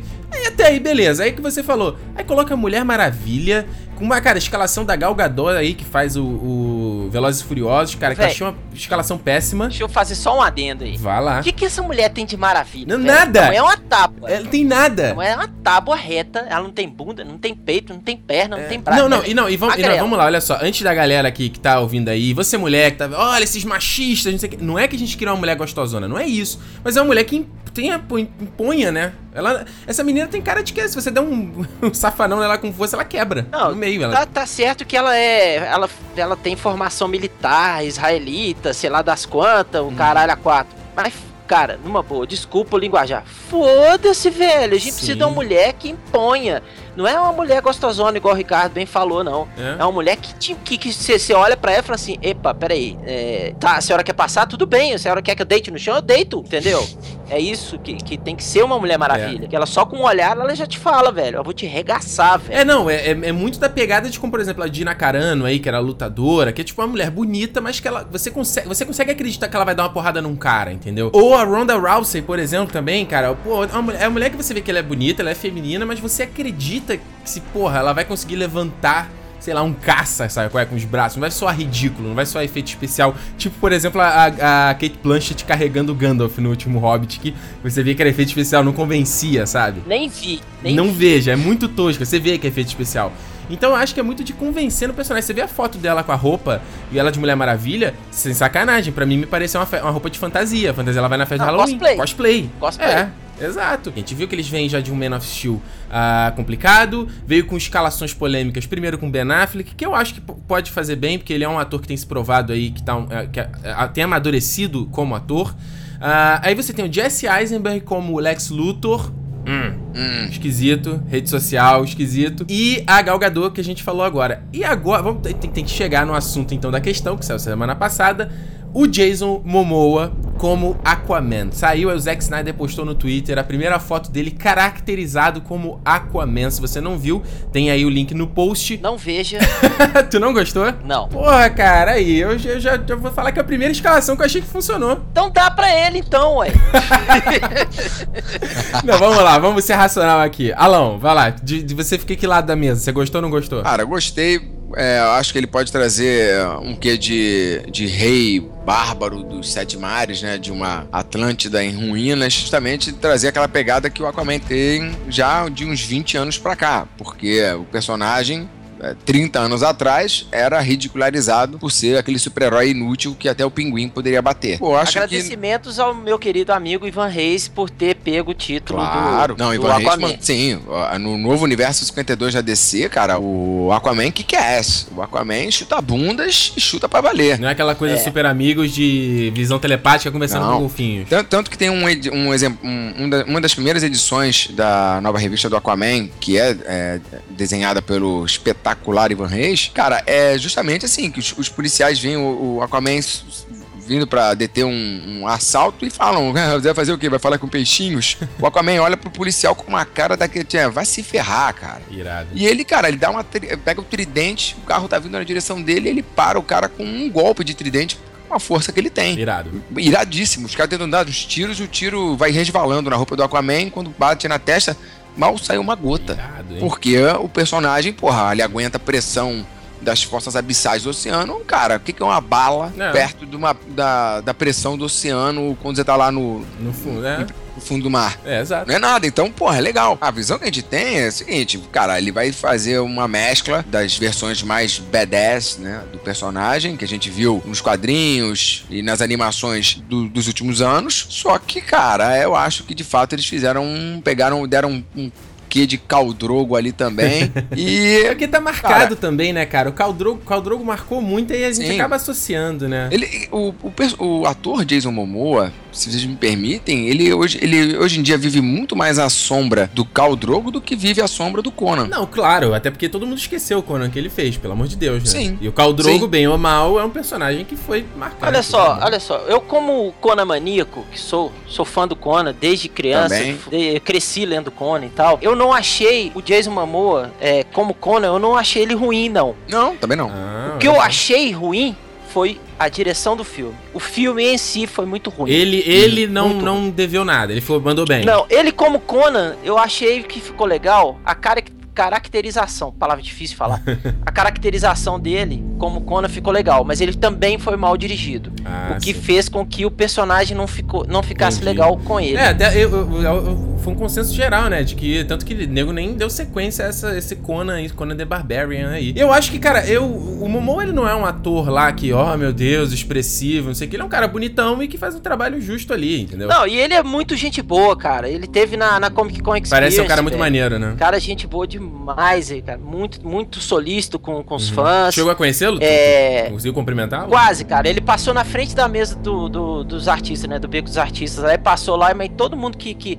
Uma amiga minha foi tirar foto com ele e ela tava de, de cosplay da Uhum. baronesa. E ele falou assim: Nó, empolgou com ela, trocou ideia e tal. Perguntou como é que ela fez a, a roupa, o que queria dar pra, pra irmã, não sei o que Uhum. foi e tal. Ele foi muito, muito bacana com ele. Todo mundo que, que tirou foto com ele, que eu conheci, que eu conheço lá da, da Comic Con Experience, falou que ele é um cara muito bacana. É, então, é, é- são essas coisas que eu acho que é legal pro, pro, pra trazer pro elenco e tudo mais. E eu vou te falar, cara, eu achei o visual muito maneiro, assim, surpreendente. Assim, dado o cenário que a gente tá vendo aqui, que a gente tá discutindo da DC, eu achei positivo esse visual, essa coisa meio tribal, nessa tatuagem. É, parece a tatuagem Maori, né? É tudo. É, é uma coisa, pelo menos, diferente do que eu tava esperando, até porque eu não conheço o personagem, assim, dessa forma. E é curioso você ver esses, esses adornos que ele tem, né? São poucos que ele tem aqui no corpo. E um, um dos adornos do antebraço dele é igual a tatuagem que o próprio Momoa tem no braço. Uhum. Então, ao meu ver, casou muito, assim, o visual é, do personagem com o a própria pessoa do Jason Momoa, né? Coisa que não aconteceu, por exemplo, com a Gal Gadot, que a gente tá falando aqui de Mulher Maravilha. Mas então, Bukemi, por que, que você não gostou? O que, que, você, que você achou ruim? Ah, cara. É aquele lance, né, velho? Só não gostei, só não, gostei eu com o não final. gostei, cara. Eu- até agora, bicho, a única coisa que eu achei legal de- dos, dos quatro personagens apresentados até agora foi a roupa do, do Superman, Uhum. né? Porque tirou a cueca por cima da calça. Gostei da temática, da roupa, ser alienígena e não a mãe dele que fez, né? A mãe terráquea, né? Aquela, pô, claro, né? Ser tipo um uniforme de gala ou um uniforme de guerra, alguma coisa assim, entendeu? Uhum. E, dar, e ter dado um significado pra aquele S. Porra, tu né? gostou daquele significado? Ah, eu cara, também curti, eu curti também. o S curti, significa cara. esperança. É, É, eu curti, a- porque a na família- língua dele o S é da família, né, velho? É o sim, na verdade Então, o símbolo não é é um S, né? É um símbolo. É o Exato. símbolo da família, é como se fosse o brasão da família Sim. El, Aham. né? Então significa esperança, digamos isso. Agora, velho, a roupinha da Gal Gadot, cosplay. O Jason Momoa, cheio de tatuagem, cara. O que, que é? Ele é um, um Aquaman surfista, velho? Vai chegar lá com o sotaque, desculpa o sotaque, o sotaque carioca falando: Pô, meu irmão, peguei uma onda aí, ó. e aí, Raul, vamos pegar uma onda aí, meu? Ah, qual é, velho? Tá certo. Não. Tu queria ver, tu queria ver um, ajuda aí. Aqua- um Aquaman mais é, tradicional. Mais rei, mais rei. Sim, uma coisa bem mais quadrinho, lourão. Ter- é, ele podia. Não, não precisa ser louro, não, cara. Pode ser o Jason Momoa, mas que ele tenha uma, uma imponência. Hum. Porque ele é, é o rei de Atlântida. Pô, e tu não acha que Então essa, ele fo- tem essa foto que o, que o Zack Snyder liberou não tá imponente? Não, não achei. cara. Caramba! Achei que tá Caramba. tipo um guerreiro bárbaro do fundo do mar. Nem do fundo do mar, porque você não tem características ali que, que mostrem que ele veio do fundo do mar. Se você pegar e tirar a- a- o nome Aquaman da foto, vai parecer que é um Entendi. guerreiro qualquer. Nem o tridente tu acha que. Nem o tridente eu achei legal. Tu- é. Vou falar assim, nó, velho, arma foda. Não é igual a espada do Conan do Schwarzenegger, Aham. que é foda pra caralho. É, até aqui pra gente pegar as datas dos filmes de- desses heróis, a gente vai ter, por exemplo, o Batman e Superman, a gente tem agora logo em 2016, começo de 2016, e aí é onde a gente vai ter a primeira introdução desses personagens. Eu nem sabia, na verdade, o Bukemi falou aqui do Cyborg nesse filme, eu não sabia que ele ia estar, não. Cara, imagina como é que vai ser isso. Vai ser. Cara, sabe o que eu tô, eu tô temendo? De ser igual o espetacular Homem-Aranha 2, onde você tem a, a, Feli- a. Gata Negra aparece É. ali, onde aparece o Octopus ali, sabe? E aí não leva porra nenhuma. Cara, eu acho isso tão escroto, sabia? Tão escroto. Olha, Porque quem não lê quadrinho não você entende joga um nada. tanto de easter egg e não aproveita nada. É, não, e quem não entende de quadrinho, não. Cara, vai ficar boiando. Tipo assim, às vezes o personagem não tem nem utilidade real. Ne... Vamos considerar, ó, temos o filme Batman e Super-Homem. Tem que funcionar nesse filme. Esquece é, o universo DC e tal. Tem que funcionar nesse filme, entendeu? Aí, porra, vai botar um personagem que não, não acrescenta nada. É esse o meu temor. É. E aí a gente vai ter a Mulher Maravilha em 2017 e a primeira parte da Liga da Justiça também em 2017. A segunda parte vai ser só em 2019 e entre esses dois filmes nós vamos ter o Flash em 2018, Aquaman em 2018 e Shazam em 2019, que aliás não tem ator escalado, só aí o The Rock Dwayne Johnson que foi já escalado para ser o Adão Negro, né, que é o vilão. Animal, animal, animal. é, Achei legal. essa, essa, essa foi uma contratação que todo mundo curtiu. E aí o Cyborg, o filme, o filme solo dele ele vem em 2020 e o Lanterna Verde também em 2020, mas já foi confirmado que o Lanterna Verde deve aparecer no fim da Liga da Justiça também. Por favor, que não seja o Ryan Reynolds, pelo amor Não, de... não vai, não, não, não. Ryan Reynolds agora tá fazendo Deadpool aí, não, não vai ser. Esquece. Credo, Esquece. Amém. Bom, assim, o que a gente pode chegar na conclusão é que é, não tem muito. Não dá pra ter muita esperança também, né? Não dá pra ter muita esperança. Tem que ser pé no chão, né? Não tem nada ainda pra gente ficar. É, não tem nada né? pra gente falar. É, é meter o pau, coisa parecida, a não ser a questão do visual. Não, eu digo assim, de a gente é, ficar entusiasmado, tipo, ah, vai, vão ser bons filmes. É, não, tem... tem... nem plot certo, não tem é. roteiro ainda, não tem. Só tem diretor e alguns atores. É. Sabe? Não tem aquela. Ah, a história vai ser essa. Oficial, a história é, é. essa. Não, não tem também. Tem só é, eu fico, eu, eu, fico preocupado com essa questão do. O, por exemplo, o Man of Steel ele foi muito inspirado, a estética dele, do Dark Knight. Tanto que o Christopher Nolan é um dos produtores do filme. Uhum. E tanto que o Man of Steel ele tem essa pegada menos fantástica, por exemplo, que os filmes da Marvel têm, ao meu ver. Muito colorido, muito mais herói. É, super-heróis é, super-heróis. É, os filmes da, da DC querem muito serião, né? Tanto até no quadrinho é assim, né? Tipo, ó, oh, seu, seu super-homem, Batman, não, é o que dizem, né? Eu tô, tô falando que Não, não, não, não, não, não, não. A, a não Marvel é um pouco mais séria nos quadrinhos do que a DC. Não, não, serião eu digo assim, de ó, oh, não mexa, você tem que respeitar o super-homem e o Batman. Ah, não, tá, entendi. Né? Tipo, você tenta, esses personagens são deuses na Terra, né? Então eu fico, hum, eu fico pegando de, eu fico pensando de levar toda essa estética para todos esses outros filmes, sabe? Porque vai ser meio distante se você chegar no filme do Flash e ele for, né, outra parada que não essa coisa séria, né? Então. Cara, esperança eu tenho porque os caras sabem que eles não podem dar mole. Se eles fizerem caca de novo, cara, vão ser mais 10 anos que a DC é. vai estar tá marcando prejuízo, enquanto que a Marvel vai estar tá lá que nem tio Patinhas, todo mundo nadando no É, e isso é curioso, né, cara? Porque eu, eu se comparei aqui com o espetacular Homem-Aranha 2, a gente pega, pega um exemplo desse. Por exemplo, eles vão botar um monte de, de pontas para coisas futuras. Você imagina que o Batman e Super-Homem não, ele não vai bombar, na, não vai ser uma merda na bilheteria, porque muita gente vai querer ver. Mas a gente não sabe qual é a previsão de orçamento da Warner, né? De repente eles querem que o orçamento chegue na casa dos bilhões e o filme não chega, que foi o que aconteceu com o Homem-Aranha. O Homem-Aranha, a previsão de que, do que a Sony tinha era, caraca, fazer uma grana absurda. O filme se pagou, mas não fez a grana absurda, tanto que aconteceu o que aconteceu. Caraca, os caras vão ter que implodir tudo, sabe? Tipo, ou a Warner vai bancar esse prejuízo, esperando algum momento que vai dar lucro, ou vai ficar aí, cara, vai ficar pela, na história do cinema, vai ficar perdido essas coisas levando a lugar nenhum. Só pra gente comparar, gente, o, o Esquadrão Suicida agora de 2016, o Esquadrão Suicida é meio que quase o Guardiões da Galáxia da DC, né? É uma coisa que ninguém, quase ninguém conhece uhum. e que é uma aposta grande.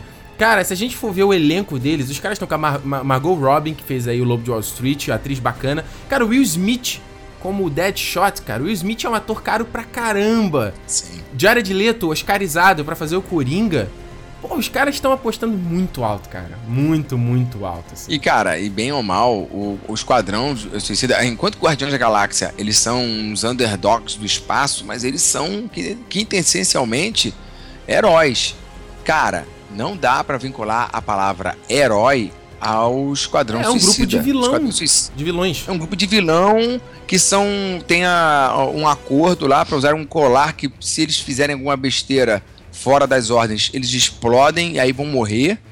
É, e, cara, é um acordo assim, cara. Diminuímos a sua pena se você fizer missões suicidas é. pro governo americano. Então eles vão visitar lá um, um, país controlado por algum déspota, vão fazer alguma missão absurda, com alto nível de periculosidade, mas, cara, eles são su super Sim. vilões. Mas, vou te falar, mas eu vou te falar que é o filme que eu mais tô curioso pra ver, cara. Deve por, ser legal. por conta desse elenco, cara. Eu- é, por conta desse Eu elenco. gostava dos quadrinhos, por mais, por pior que fosse na década de 90 lá, tal, eu gostava dos quadrinhos. Então acho que existe essa uma premissa legal de você ver um filme legal, não que você vai ver um filme que vai te inspirar a sair por aí com uma capa nas costas, é, fingindo que é um super-herói, tipo É, Vingadores. aliás, é curioso, porque o- a Sony, eh, aliás, isso é uma coisa que não ficou decidida, a gente nem- falou no programa passado, que ela também tava com plano de fazer o filme do Sexteto Sinistro, e aí todo mundo, pô, um filme só de vilões, né? A gente não, nem sabe se esse filme agora com esse acordo da Marvel, o filme morreu ou não. A princípio continua no... Morreu, Não, a morreu. princípio continua nos planos, foi o que eu tava ali, eu li. Não. Não, tomara que tenha morrido, eu- pelo amor de Deus. Morreu por enquanto, morreu. É, tem que morrer. Pelo amor, você vai, você vai implodir o Homem-Aranha, né? Vai fazer, o- vai, vai rebutar tudo, vai ser outro, vai escalar de novo o Duende Verde. É. Pelo amor de Eu Deus, só né? acho o seguinte, que é, ainda é, é cedo, vamos, vamos tentar ver o que, eles liberam mais aí sobre, sobre o filme, ainda tem tempo. Eu não consigo confiar no Jack Snyder, acho que ele, ele é um cara que tem um visual do caramba, como por exemplo em Sucker Punch, tem umas cenas sensacionais, É. mas é... O filme em si fica devendo. É, exato. Só vale pelo visual e olha lá, né? Porra, e aí não vale, né, cara? Tu não vai levar tua, tua esposa, tu não vai levar tu- outras pessoas pra assistir um filme só por causa de visual. É, é verdade, porque, porque tá, tá- tá muito mal ajambrado ainda, né, cara? Muito. A gente quer seguir os caminhos da Marvel aqui. Se quer seguir o caminho da mas copia logo de uma vez É. na cara dura, porra. Não fica nessa É. punheta aí, ah, vamos fazer assim porque parece que vai dar certo, mas não podemos fazer igual a Marvel. Cara, faz, ué. O que, que vai É. acontecer se É copiar verdade. a ideia? Nada. É, eu acho, eu, eu não sei se vocês nada. têm essa impressão, mas eu acho que os filmes da DC, os heróis da DC, eles estão eles, estão mais enraizados na cultura pop do que os da Marvel, sabia? Tipo, porra, acho que o Super-Homem, todo mundo sabe quem é o Super-Homem, todo mundo sabe quem é o Batman. Todo mundo conhece o Batman, todo mundo conhece É. o Super-Homem, cara. É verdade. Entendeu? Mas ho- hoje em dia, gente, também, cara, todo mundo conhece, porra, o Homem-Aranha. É, Conhece, né, cara? Mas aqui, se você proc- procurar na rua e falar assim, fala o nome de um super-herói. 80, Ah, 90% da, da, da, da, da população civil, né, tirando os nerds, vão falar Superman ou É, Batman, que são é os mais verdade. conhecidos. Tanto é, cara, que quando teve o filme dos Vingadores, eu vi muito civil saindo do cinema perguntando, ué, mas não teve o Batman nem o você tá brincando, que que tá de calma. Sério? Não, não tô falando, não tô zoando, cara. Teve nego na sessão que eu fui assistir que saiu da sessão falando: cadê o Batman e o Super-Homem? Nossa, é, é, É, tem gente, tem gente que não. Eu fico pensando nessa galera, sabe? A galera que. que não sabe nada sobre essa porra. É, os então é, é, só, é esse povo que vai pagar o- É. o, filme. A galera acha. Eu, fico, eu vejo Entendeu? nos comentários que eu recebo lá no YouTube, a galera, não, mas os filmes da DC, o herói da DC, porque no quadrinho foi. Meu amigo, cara que tá indo no cinema não lê o quadrinho, ninguém vai pegar um encarte de quadrinho Não, antes de é, entrar na ué. sessão. Tem que funcionar no filme. 10% do, de, de- da, da galera que vai no cinema são os nerds, cara. É a gente. É, é a gente. faz parte da minoria. A gente até leva entendeu? outras pessoas, né? Mas mesmo é, assim. é mesmo assim não É, é, o, o público pagão, como se diz. Né? É, eu acho assim, uma vantagem que a Marvel tem, entre aspas, é que, tirando o Thor, os personagens da, da Marvel são mais humanos. A característica que o Stan Lee sempre gostou de trazer. Então, por mais que, porra, o Capitão América seja um super soldado, Uhum. ele é um cara fora do tempo dele, entendeu? Porra, 70 anos de diferença. Ele é da época do meu bisavô, do meu avô. É verdade. Os caras cara pagam conta. Eles O Homem-Aranha paga dinheiro conta, pagar etc. conta, Exato. pra poder comer, vestir e tal. E uma brincadeira São anos, que. né? Exato. E uma brincadeira que sempre foi dita assim pela, pela DC, pelo, pelo público em relação à DC, que os personagens da DC são larger than life. Então, É, eles são maiores- deuses. Todos São, são, deuses, entendeu? Tanto que Tirando o Batman, né? tirando o Batman, mas ainda assim o Batman, cara, o cara, por mais que ele seja pô, um pobre coitado, traumatizado, viu os pais serem é, assassinados na frente dele, o cara é um milionário, é o terceiro, quarto Super homem. inteligente. É, treinou a. vida inteira com foco. Cara, se sou eu com 8 anos de idade vejo meus pais serem assassinados, eu vou passar o resto da vida no terapeuta.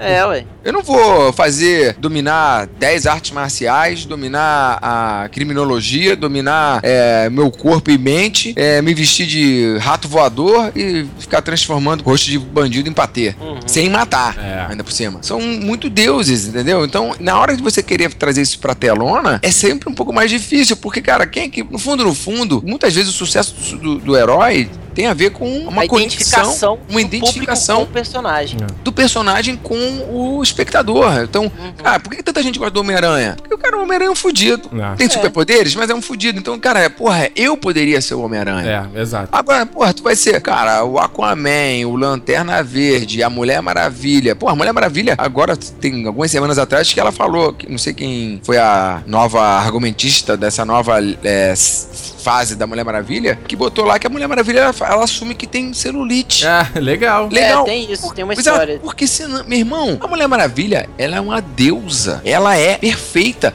na numa história famosona que, pô, pra mim é uma das minhas preferidas da DC, que é o Reino do Amanhã. O Puta, isso é muito bom, cara. o Batman, porra, já um, um Batman de se- quase 60 anos, ele percebe que a Mulher Maravilha está grávida. Porque numa mulher imortal, perfeita deusa, ela começou a ter fios de cabelo brancos. Caramba. E, é, claro, o Batman é o Batman, né? O Batman de 60 anos de idade, o cara é, varre o chão com o Sherlock Holmes. e ele percebe, que ela, ele percebe que ela tá um pouquinho acima do peso. E como ele viu que ela e o Kal-El estavam muito, muito, muito, muito próximos desde a, do fim da, da, da história, Uhum. Cara, ele somou um mais um igual a dois e falou, cara, você tá grávida do Superman. E ela fica surpresa. Que, aliás, cara, ô Ricardo, se você algum dia quiser ler. Não, eu, cara, eu leio, não, Não, tem não. problema. Mas e o assim, Reino da Manhã. Tá aí, o o da- visual do Aquaman podia ser o Aquaman que aparece no Reino da Manhã. Ah, que eles sim, vão atrás caramba. dele pra poder pedir pra ele voltar pra Terra. Que ele, tá, ele se auto-exilou. São quatro edições mostrando um futuro muito trágico do universo DC, tipo assim, 15, 20 anos no futuro. Sei lá, 30. É, são os filhos. Eu, quando eu era pequeno, eu vi uma HQ. Caraca, é isso mesmo. Eu, eu vi uma HQ. Eu, eu considerava uma revistinha da revistinha Herói, né? Heróis do Futuro. Sim. Caraca, e tinha uma ilustração que era justamente isso. Era o, era o Super-Homem com esse cabelinho Reed Richards, né? Branquinho do lado. E o Capitão América de cabelo é, quase careca, né? Calvo. É, ah, isso deve ser, aí- deve ser da. Terra X. Terra ah, X, não, isso. Ah, exatamente. pô, ah, pensei que era do Kingdom, Kingdom É porque Come, o Alex Ross, ele fez a, toda a arte do, King- do Reino da Manhã, do Kingdom Come. E no, Cara, esse cara é muito é, foda. e na no boa. Terra X, ele fazia as capas. Ah, isso aqui. É, ele fez, ele fez o concept também de todo, É, ele fez também toda a arte conceitual. Não, e é muito, Cara, é muito, desculpa te cortar, mas é muito mais humano, né, isso aqui, é muito é muito mais relacionável, né? É muito pé no chão a parada, ao meu ver. É, e o apesar- roteiro é do Paul Dini, cara, e é foda, viu? É, apesar de que, por exemplo, pra você, pra você pegar um homem de aço, um Superman, como o, o Superman do Reino da Manhã, cara, é, vai ser difícil, porque tem que ser um cara de, sei lá, que pelo menos se- seja maquiado Ah, então. pra aparecer. Aqui no Superman. Google tem, eu velho. achei uma imagem aqui que uma pessoa tá conjecturando que atores poderiam fazer. Aí tá aqui o Rei Liotta como o Ah, super-homem. E, porra, pior que tem a ver, cara. O Rei Liotta tá... Rei Liotta Ah, tá maneiro. baleadaço, né? Mas se ele pô, entrasse, fizesse uns exercícios aí, entrasse em forma, ia ficar maneiro, cara. É, interessante, interessante. Cara, essa revista vale muito a pena, Vale a pena você ter ela em casa. com certeza. Eu Qual, tenho. O Kingdom Come ou o Projeto X? Qual- Todas dois? duas. Planeta X. É. Universo X, todas duas. Vale a pena você ter. Porque, cara, a arte é, É. es- espetacular. Não, tem uma- cara, Maravilhoso. E tem os sketches dele no Porra, final. vira. Tem uma imagem aqui do, do super-homem E- barbudão, é, tipo, meio Rufus Lenhador, cara. Cara, que foda é, isso, cara. Ele tava no exílio dele. Cara, É, e o- o, Superman e o também se exilou. É, eu vou te falar que melhor ainda, tão bom quanto a arte, é o argumento do Mark Wade que conseguiu fazer. Pra mim foi a, a- é a obra-prima do Hum. Mark Wade de ter feito, uh, porra, tão bem amarrado. E pra mim, eu, eu considero a melhor história Caramba. do Superman. Porra, isso, isso aqui é uma coisa. Seria legal, né? De ver no cinema. Mas, mas é foda, cara, porque a galera quer pegar o público novo, adolescente. Isso aqui é muito. Isso aqui é uma, é uma história pra galera mais velha, né? Ah, uma galera Dessa 30, forma, tanto, assim. nem tanto, Não. cara, nem tanto. 20, 30 anos. Não, menos. Pode botar aí uns 16, 17. Com, com, a, Sério? com, com a cabeça, com a mentalidade que a galera tem hoje. Eu, eu te falo de cadeira porque eu dou aula, né? Eu sou professor também, cara. Uhum. Então é. A molecada hoje tá muito mais receptiva e, e entende muito mais as coisas, entendeu? É, eu, eu acho meio, meio estranho, cara, porque hoje você vê muita galera querendo ver o, o filme. Não é só a galera, assim, boa parte do público quer ver o, o filme de herói e quer ver lá aquele espetáculo, né, cara? O efeito especial, a explosão, a ação. E eu não acho errado querer isso, não, porque eu também vou no filme pro- procurando isso. Aí a gente tem, por exemplo, o Superman O Retorno, do Brian Singer, e a galera mete o pau nesse filme. Eu acho Sim. tão Se injusto. você falar que você gostou, eu vou ficar bravo com você. O filme é legal, Buquinho. Por que, que o filme não é legal? Aonde que ele é legal, velho? deixa eu explicar assim. Eu vi, eu vi o filme só na época que ele saiu no cinema. Hum. E, cara, eu gostei da história dela ser uma história humana, ao meu ver. De, ter, de falar muito do, do, do drama que vivia o super-homem. Apesar dele ser um cara super foda e super poderoso, ele ainda era frágil, ainda ele tinha fragilidades que não físicas, entendeu? É fragilidade interna e ele tentando ali se encontrar, digamos assim. Eu, eu entendo que o filme falta ação e, e quando você tem um cara como o Super-Homem, porra, isso é um desperdício, digamos assim. Mas é uma história que, ao meu ver, é uma história muito madura, assim, é muito. é mais dramática do que heróica, entendeu? E é, é isso que eu gosto, por exemplo. Você, tem. Pô, aquela cena que ele vai empurrar o, aquela ilha kryptonita. Eu fiquei emocionado naquela cena, assim, sabe? Ele, tipo, cara, eu vou, eu vou me morrer, mas eu não vou deixar essa ilha kryptonita aqui na Terra e eu vou salvar essa população, entendeu? É uma coisa que eu não vejo no Henry Cavill do Man of Steel. Ele me parece um cara muito mais egoísta. Tipo, ah, eu vou passar a cara do, do Zod no prédio, vou derrubar esse prédio porque eu quero matar esse cara e foda-se. Aí, eu, aí vai ter toda essa destruição, eu vou ficar excitado e vou beijar a Lois Lane. Caralho, sabe? Tipo, pô, é ridículo isso. Não, cara, mas aí, aí, aí, aí eu vou discordar Manda. com você da seguinte forma. O Superman do Man of Steel e o Superman do, do, do Brian Singer são dois personagens diferentes. Sim.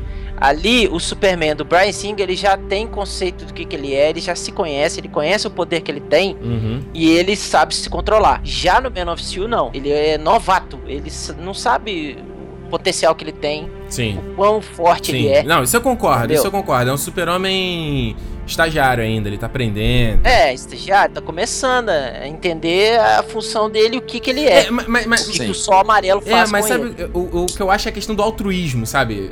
o Bukemi. O que eu sempre vejo nessas histórias de heróis, incluindo, por exemplo, o Homem de Ferro, que é o cara, talvez o herói mais egoísta de todos, mais egocêntrico de todos, é o altruísmo. É o cara, tipo, cara, eu tenho esse dom e eu vou usar ele pra, pra outras pessoas que não pra mim, entendeu? E é, é essa, essa, esse turning point, usando um termo em inglês aqui, que eu não vejo no Man of Steel, por exemplo, entendeu? Que eu vejo nesse, em todos esses outros filmes e não vejo no Man of Steel. É, eu vi no Man of Steel, eu vi isso, só que eu, é, eu vi assim, de uma maneira mais descontrolada. Ali havia um misto de, de emoções, mas cara, você não, não tá errado de colocar assim, que no fundo, no fundo, tirando é, os anti-heróis, todo herói ele tem que estar tá nos passando um pouco desse altruísmo. Uhum. Tá? Pelo menos os heróis que a gente brinca assim, os heróis de lá, o Full Good. Sim. Capitão uhum. América, é, o Superman, eles são, cara, é, o Road the Good. Eles são é, caras. É a ciência do bonzinho. Do bonzinho. Então, o Superman, ele tem que ser, ele é altruísmo e ele se confundem. É a maneira que ele tem. É, é, muitos vilões até consideram que é a maior fraqueza do Superman também. É o fato de que ele pensa primeiro no bem dos outros do que no bem próprio. Por então, isso que ele e o Batman sim. vivem em conflito, cara. O cara, Porque o vilão o Batman, vai querer. Ele já senta porrada, não quer nem saber. Exatamente. Mas é o homem da ação contra o, o homem da, da razão. É, é isso, Exato. por exemplo, que eu. Por isso que eu falo, por exemplo, que o Homem-Aranha 2 é o meu filme de super-herói favorito, que ele mostra isso. Ele mostra que o Peter Parker tá na merda, ele, não, ele mora num lugar de merda, ele a vida dele é uma bagunça, mas ele pensa antes em salvar ajudar as pessoas do que é ele mesmo, entendeu? Concordo, concordo. E eu gosto também do Superman, do Spider-Man 2, cara. É, pra mim, eu, eu sinceramente. É o melhor dos três, dos cinco. Não, é, pra mim eu vou até além. Pra mim ele é o melhor filme de super-herói já feito. Eu gosto muito desse filme por causa de. Uhum. Independente de efeito especial, de, de ação, de história, é isso, entendeu? Esse lado humano, esse lado de. Cara, eu vou é, abnegar o que eu quero Sim. em prol de Sim. terceiros. Eu acho isso uma mensagem muito positiva, cara, e que tá faltando, sabe? Tá faltando pro mundo, tá faltando pras pessoas hoje em dia esse tipo de mensagem. Eu acho isso muito legal. E é, é, esse, por isso que eu fiquei tão puto no, no Man of Steel. Eu terminei e falei, cara, vai tomar no cu esse super-homem egoísta, tarado, beijando Lois Lane excitado aí, cara. Tá maluco? cara, o cara fica excitado na destruição, cara. Vai tomar no cu, porra. Não, não ficou. Eu não é acho que tenha sido excitação. É acho, cara, ele destrói a nave que tá a, a Zaora, né? Sim. Sei lá, aquela, aquela moreninha. Ele destrói a nave que ela tá, a porra toda. E aí ele pousa, cara, tá uma destruição totalmente desolada em volta. Ele beija a Lois Lane. Ah, meu irmão, vai tomar no cara. Tá, cara, fiquei tá. muito puto com esse filme, cara. Eu não vou discutir, muito... não vou discutir agora sobre isso. É, é, é. É, não, é uma conversa que não tem, não, não tem pra onde ir, né? Tipo, o filme já tá lá, já saiu, foda-se agora. Então é isso aí. Então, olha só, você que tá aí mega, oh meu Deus, a DC, foda pra caramba, Marvel é uma merda. Cara, calma, pé no chão e vamos esperar aí pra ver qual o trabalho que eles estão esperando, estão tentando fazer com esse personagem. Tomara que dê certo, né? Porque a gente vai ter mais filme de herói pra curtir tudo mais. Vai ter, cara, mais de cinco filmes de heróis por por ano, cara. Já, olha que loucura isso aí. Então, muito bem, agradeço aqui a participação do Claudio Alão aqui do Bookcamp. Vocês sabem, se quiserem eles de volta, deixa nos comentários. Vocês mandam aqui o feedback. Contato do Bookcamp, vocês vão ver lá no. no... Melhoresdomundo.net. Isso. É. Rapadura Cast. Tem Instagram, tem, tem Facebook, tem Tumblr, tem tudo mais. E. Tudo na descrição do podcast. É isso aí, galera. a gente volta já já.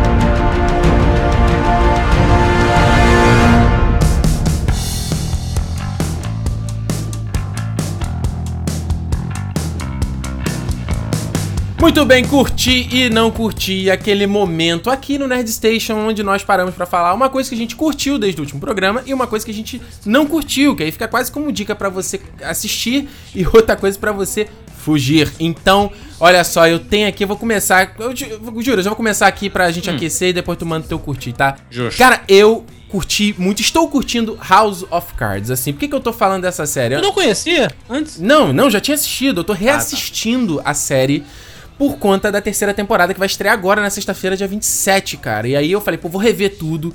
E, ah, cara, que série foda. Se você não, não assistiu ainda, vá atrás, porque. É uma série, você tem que ver com muita atenção. Eu comecei a assistir House of Cards, eu via antes de dormir. Eu não gostava, porque eu não conseguia prestar, sabe? Já meio com sono. Eu não prestava atenção. E aí não dá, cara, porque a série fala tanto de política. E assim, se você, eh, se você não entender muito da política americana, você acaba boiando em uma outra coisa. Assim, Verdade. esquema ali de deputado, de cargos. Eu, eu boiei muito em muitas coisas. Mas. É uma, se você gosta dessa coisa de, esquemas e tramas, e intrigas e. Cara, é uma- eu lembro, me lembra muito Damage, por exemplo, com a Glenn Close também, que te- tem uns anos atrás. Essa coisa de, de, de intriga, de drama, cara, é muito foda. E, a, cara, o Kevin Spacey, ele faz ali uma coisa, uma, uma metalinguagem de conversar contigo.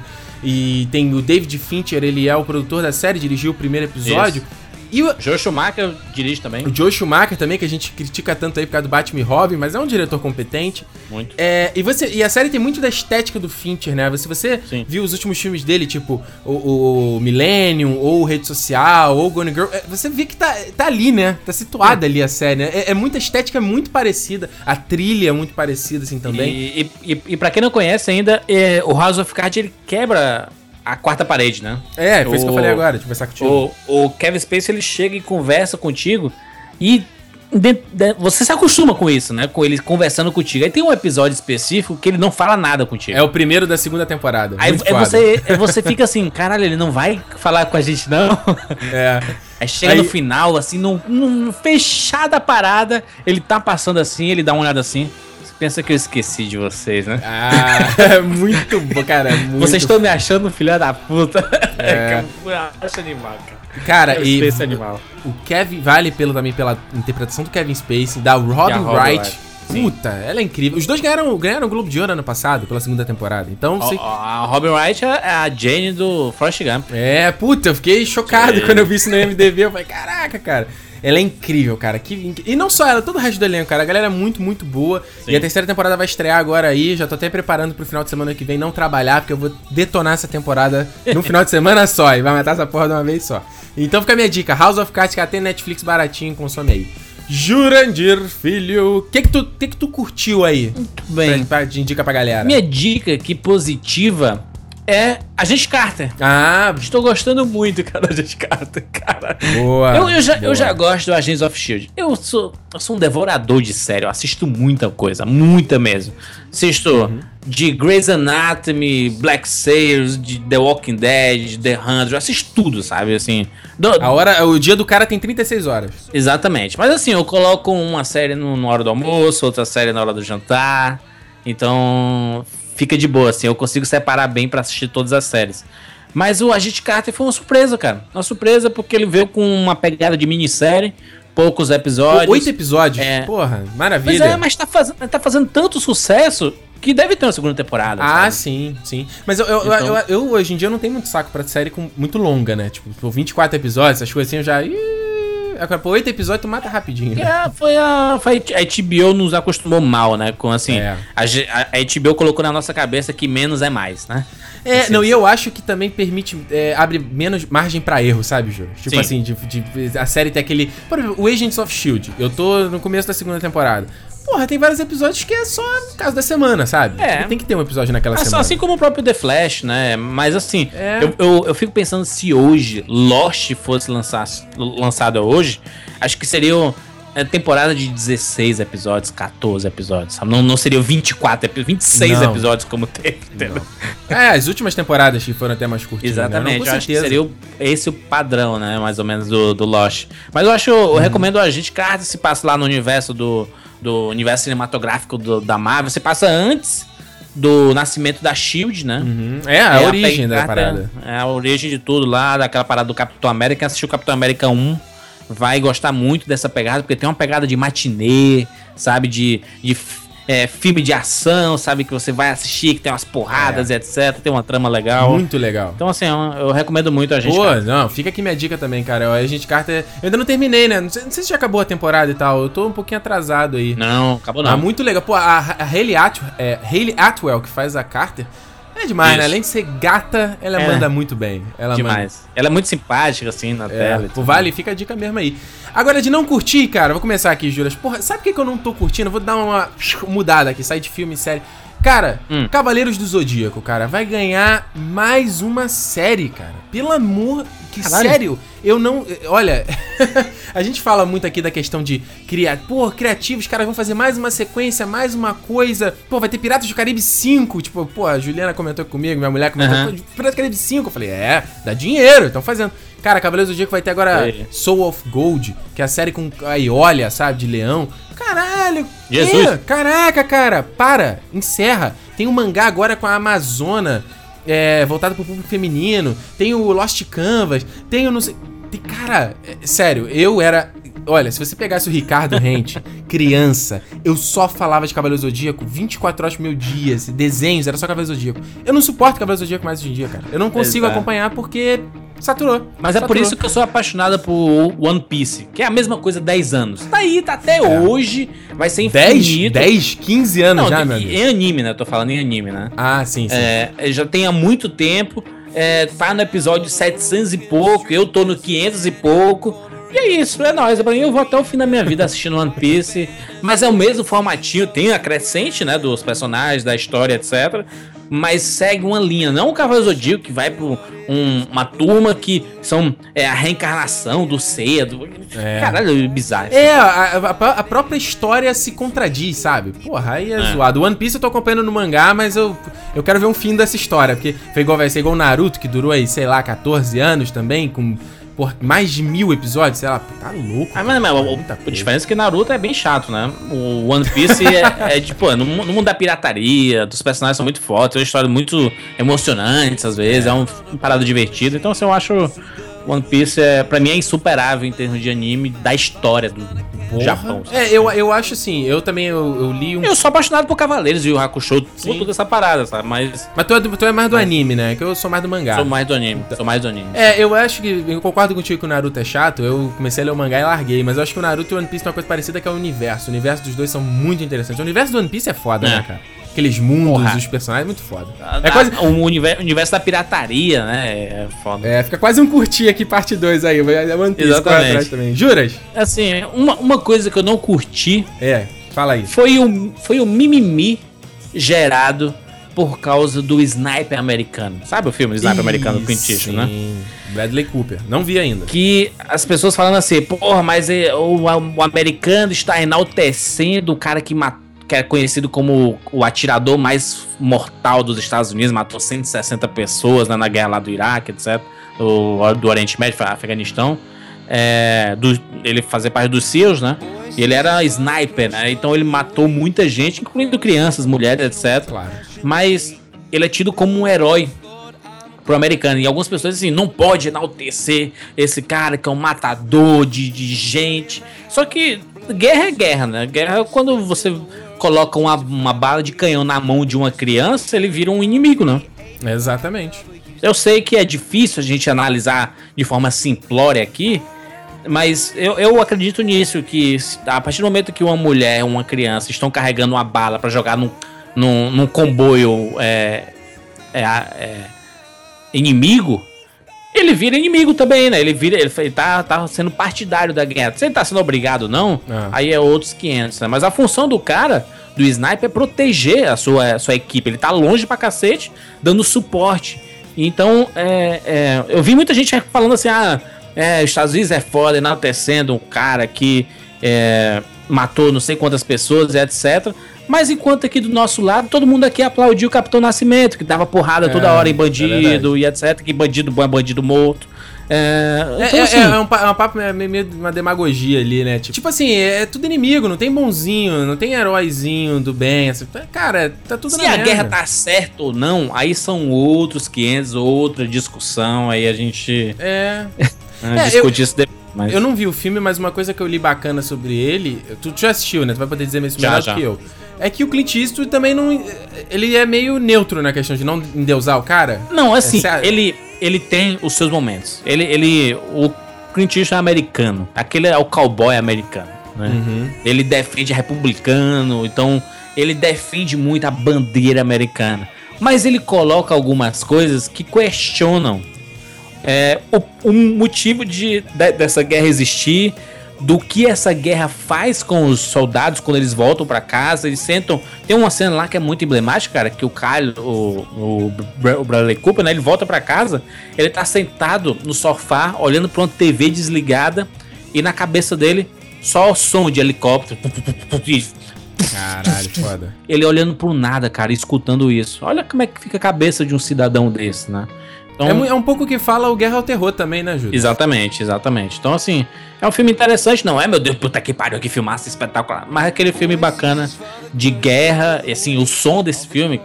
Se você for assistir Sniper Americano, assista na melhor sala possível, de preferência IMAX, que ele tá em, em, em salas IMAX, Uhum. porque é, é animal o som. Por isso que ganhou a edição de som, assim, no, No- no Oscar, porque é animal. Então você já tá vendo aí, teve quase. Foram quatro coisas curtidas aqui no final. Fica de dica aí pra vocês. E como eu sempre falo, deixa nos comentários ou me manda no feedback no territorionerd.gmail.com ou pelas redes sociais.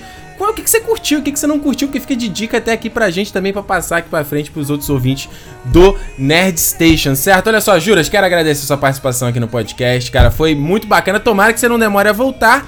E diga aí, onde é que o pessoal pode te ouvir? Pra quem não te conhece, hein, tá maluco, não conhece a internet brasileira, né? muito obrigado pelo convite. Eu gosto muito do território. Gosto muito dos vlogs, escuto podcast, então tô sempre presente aí.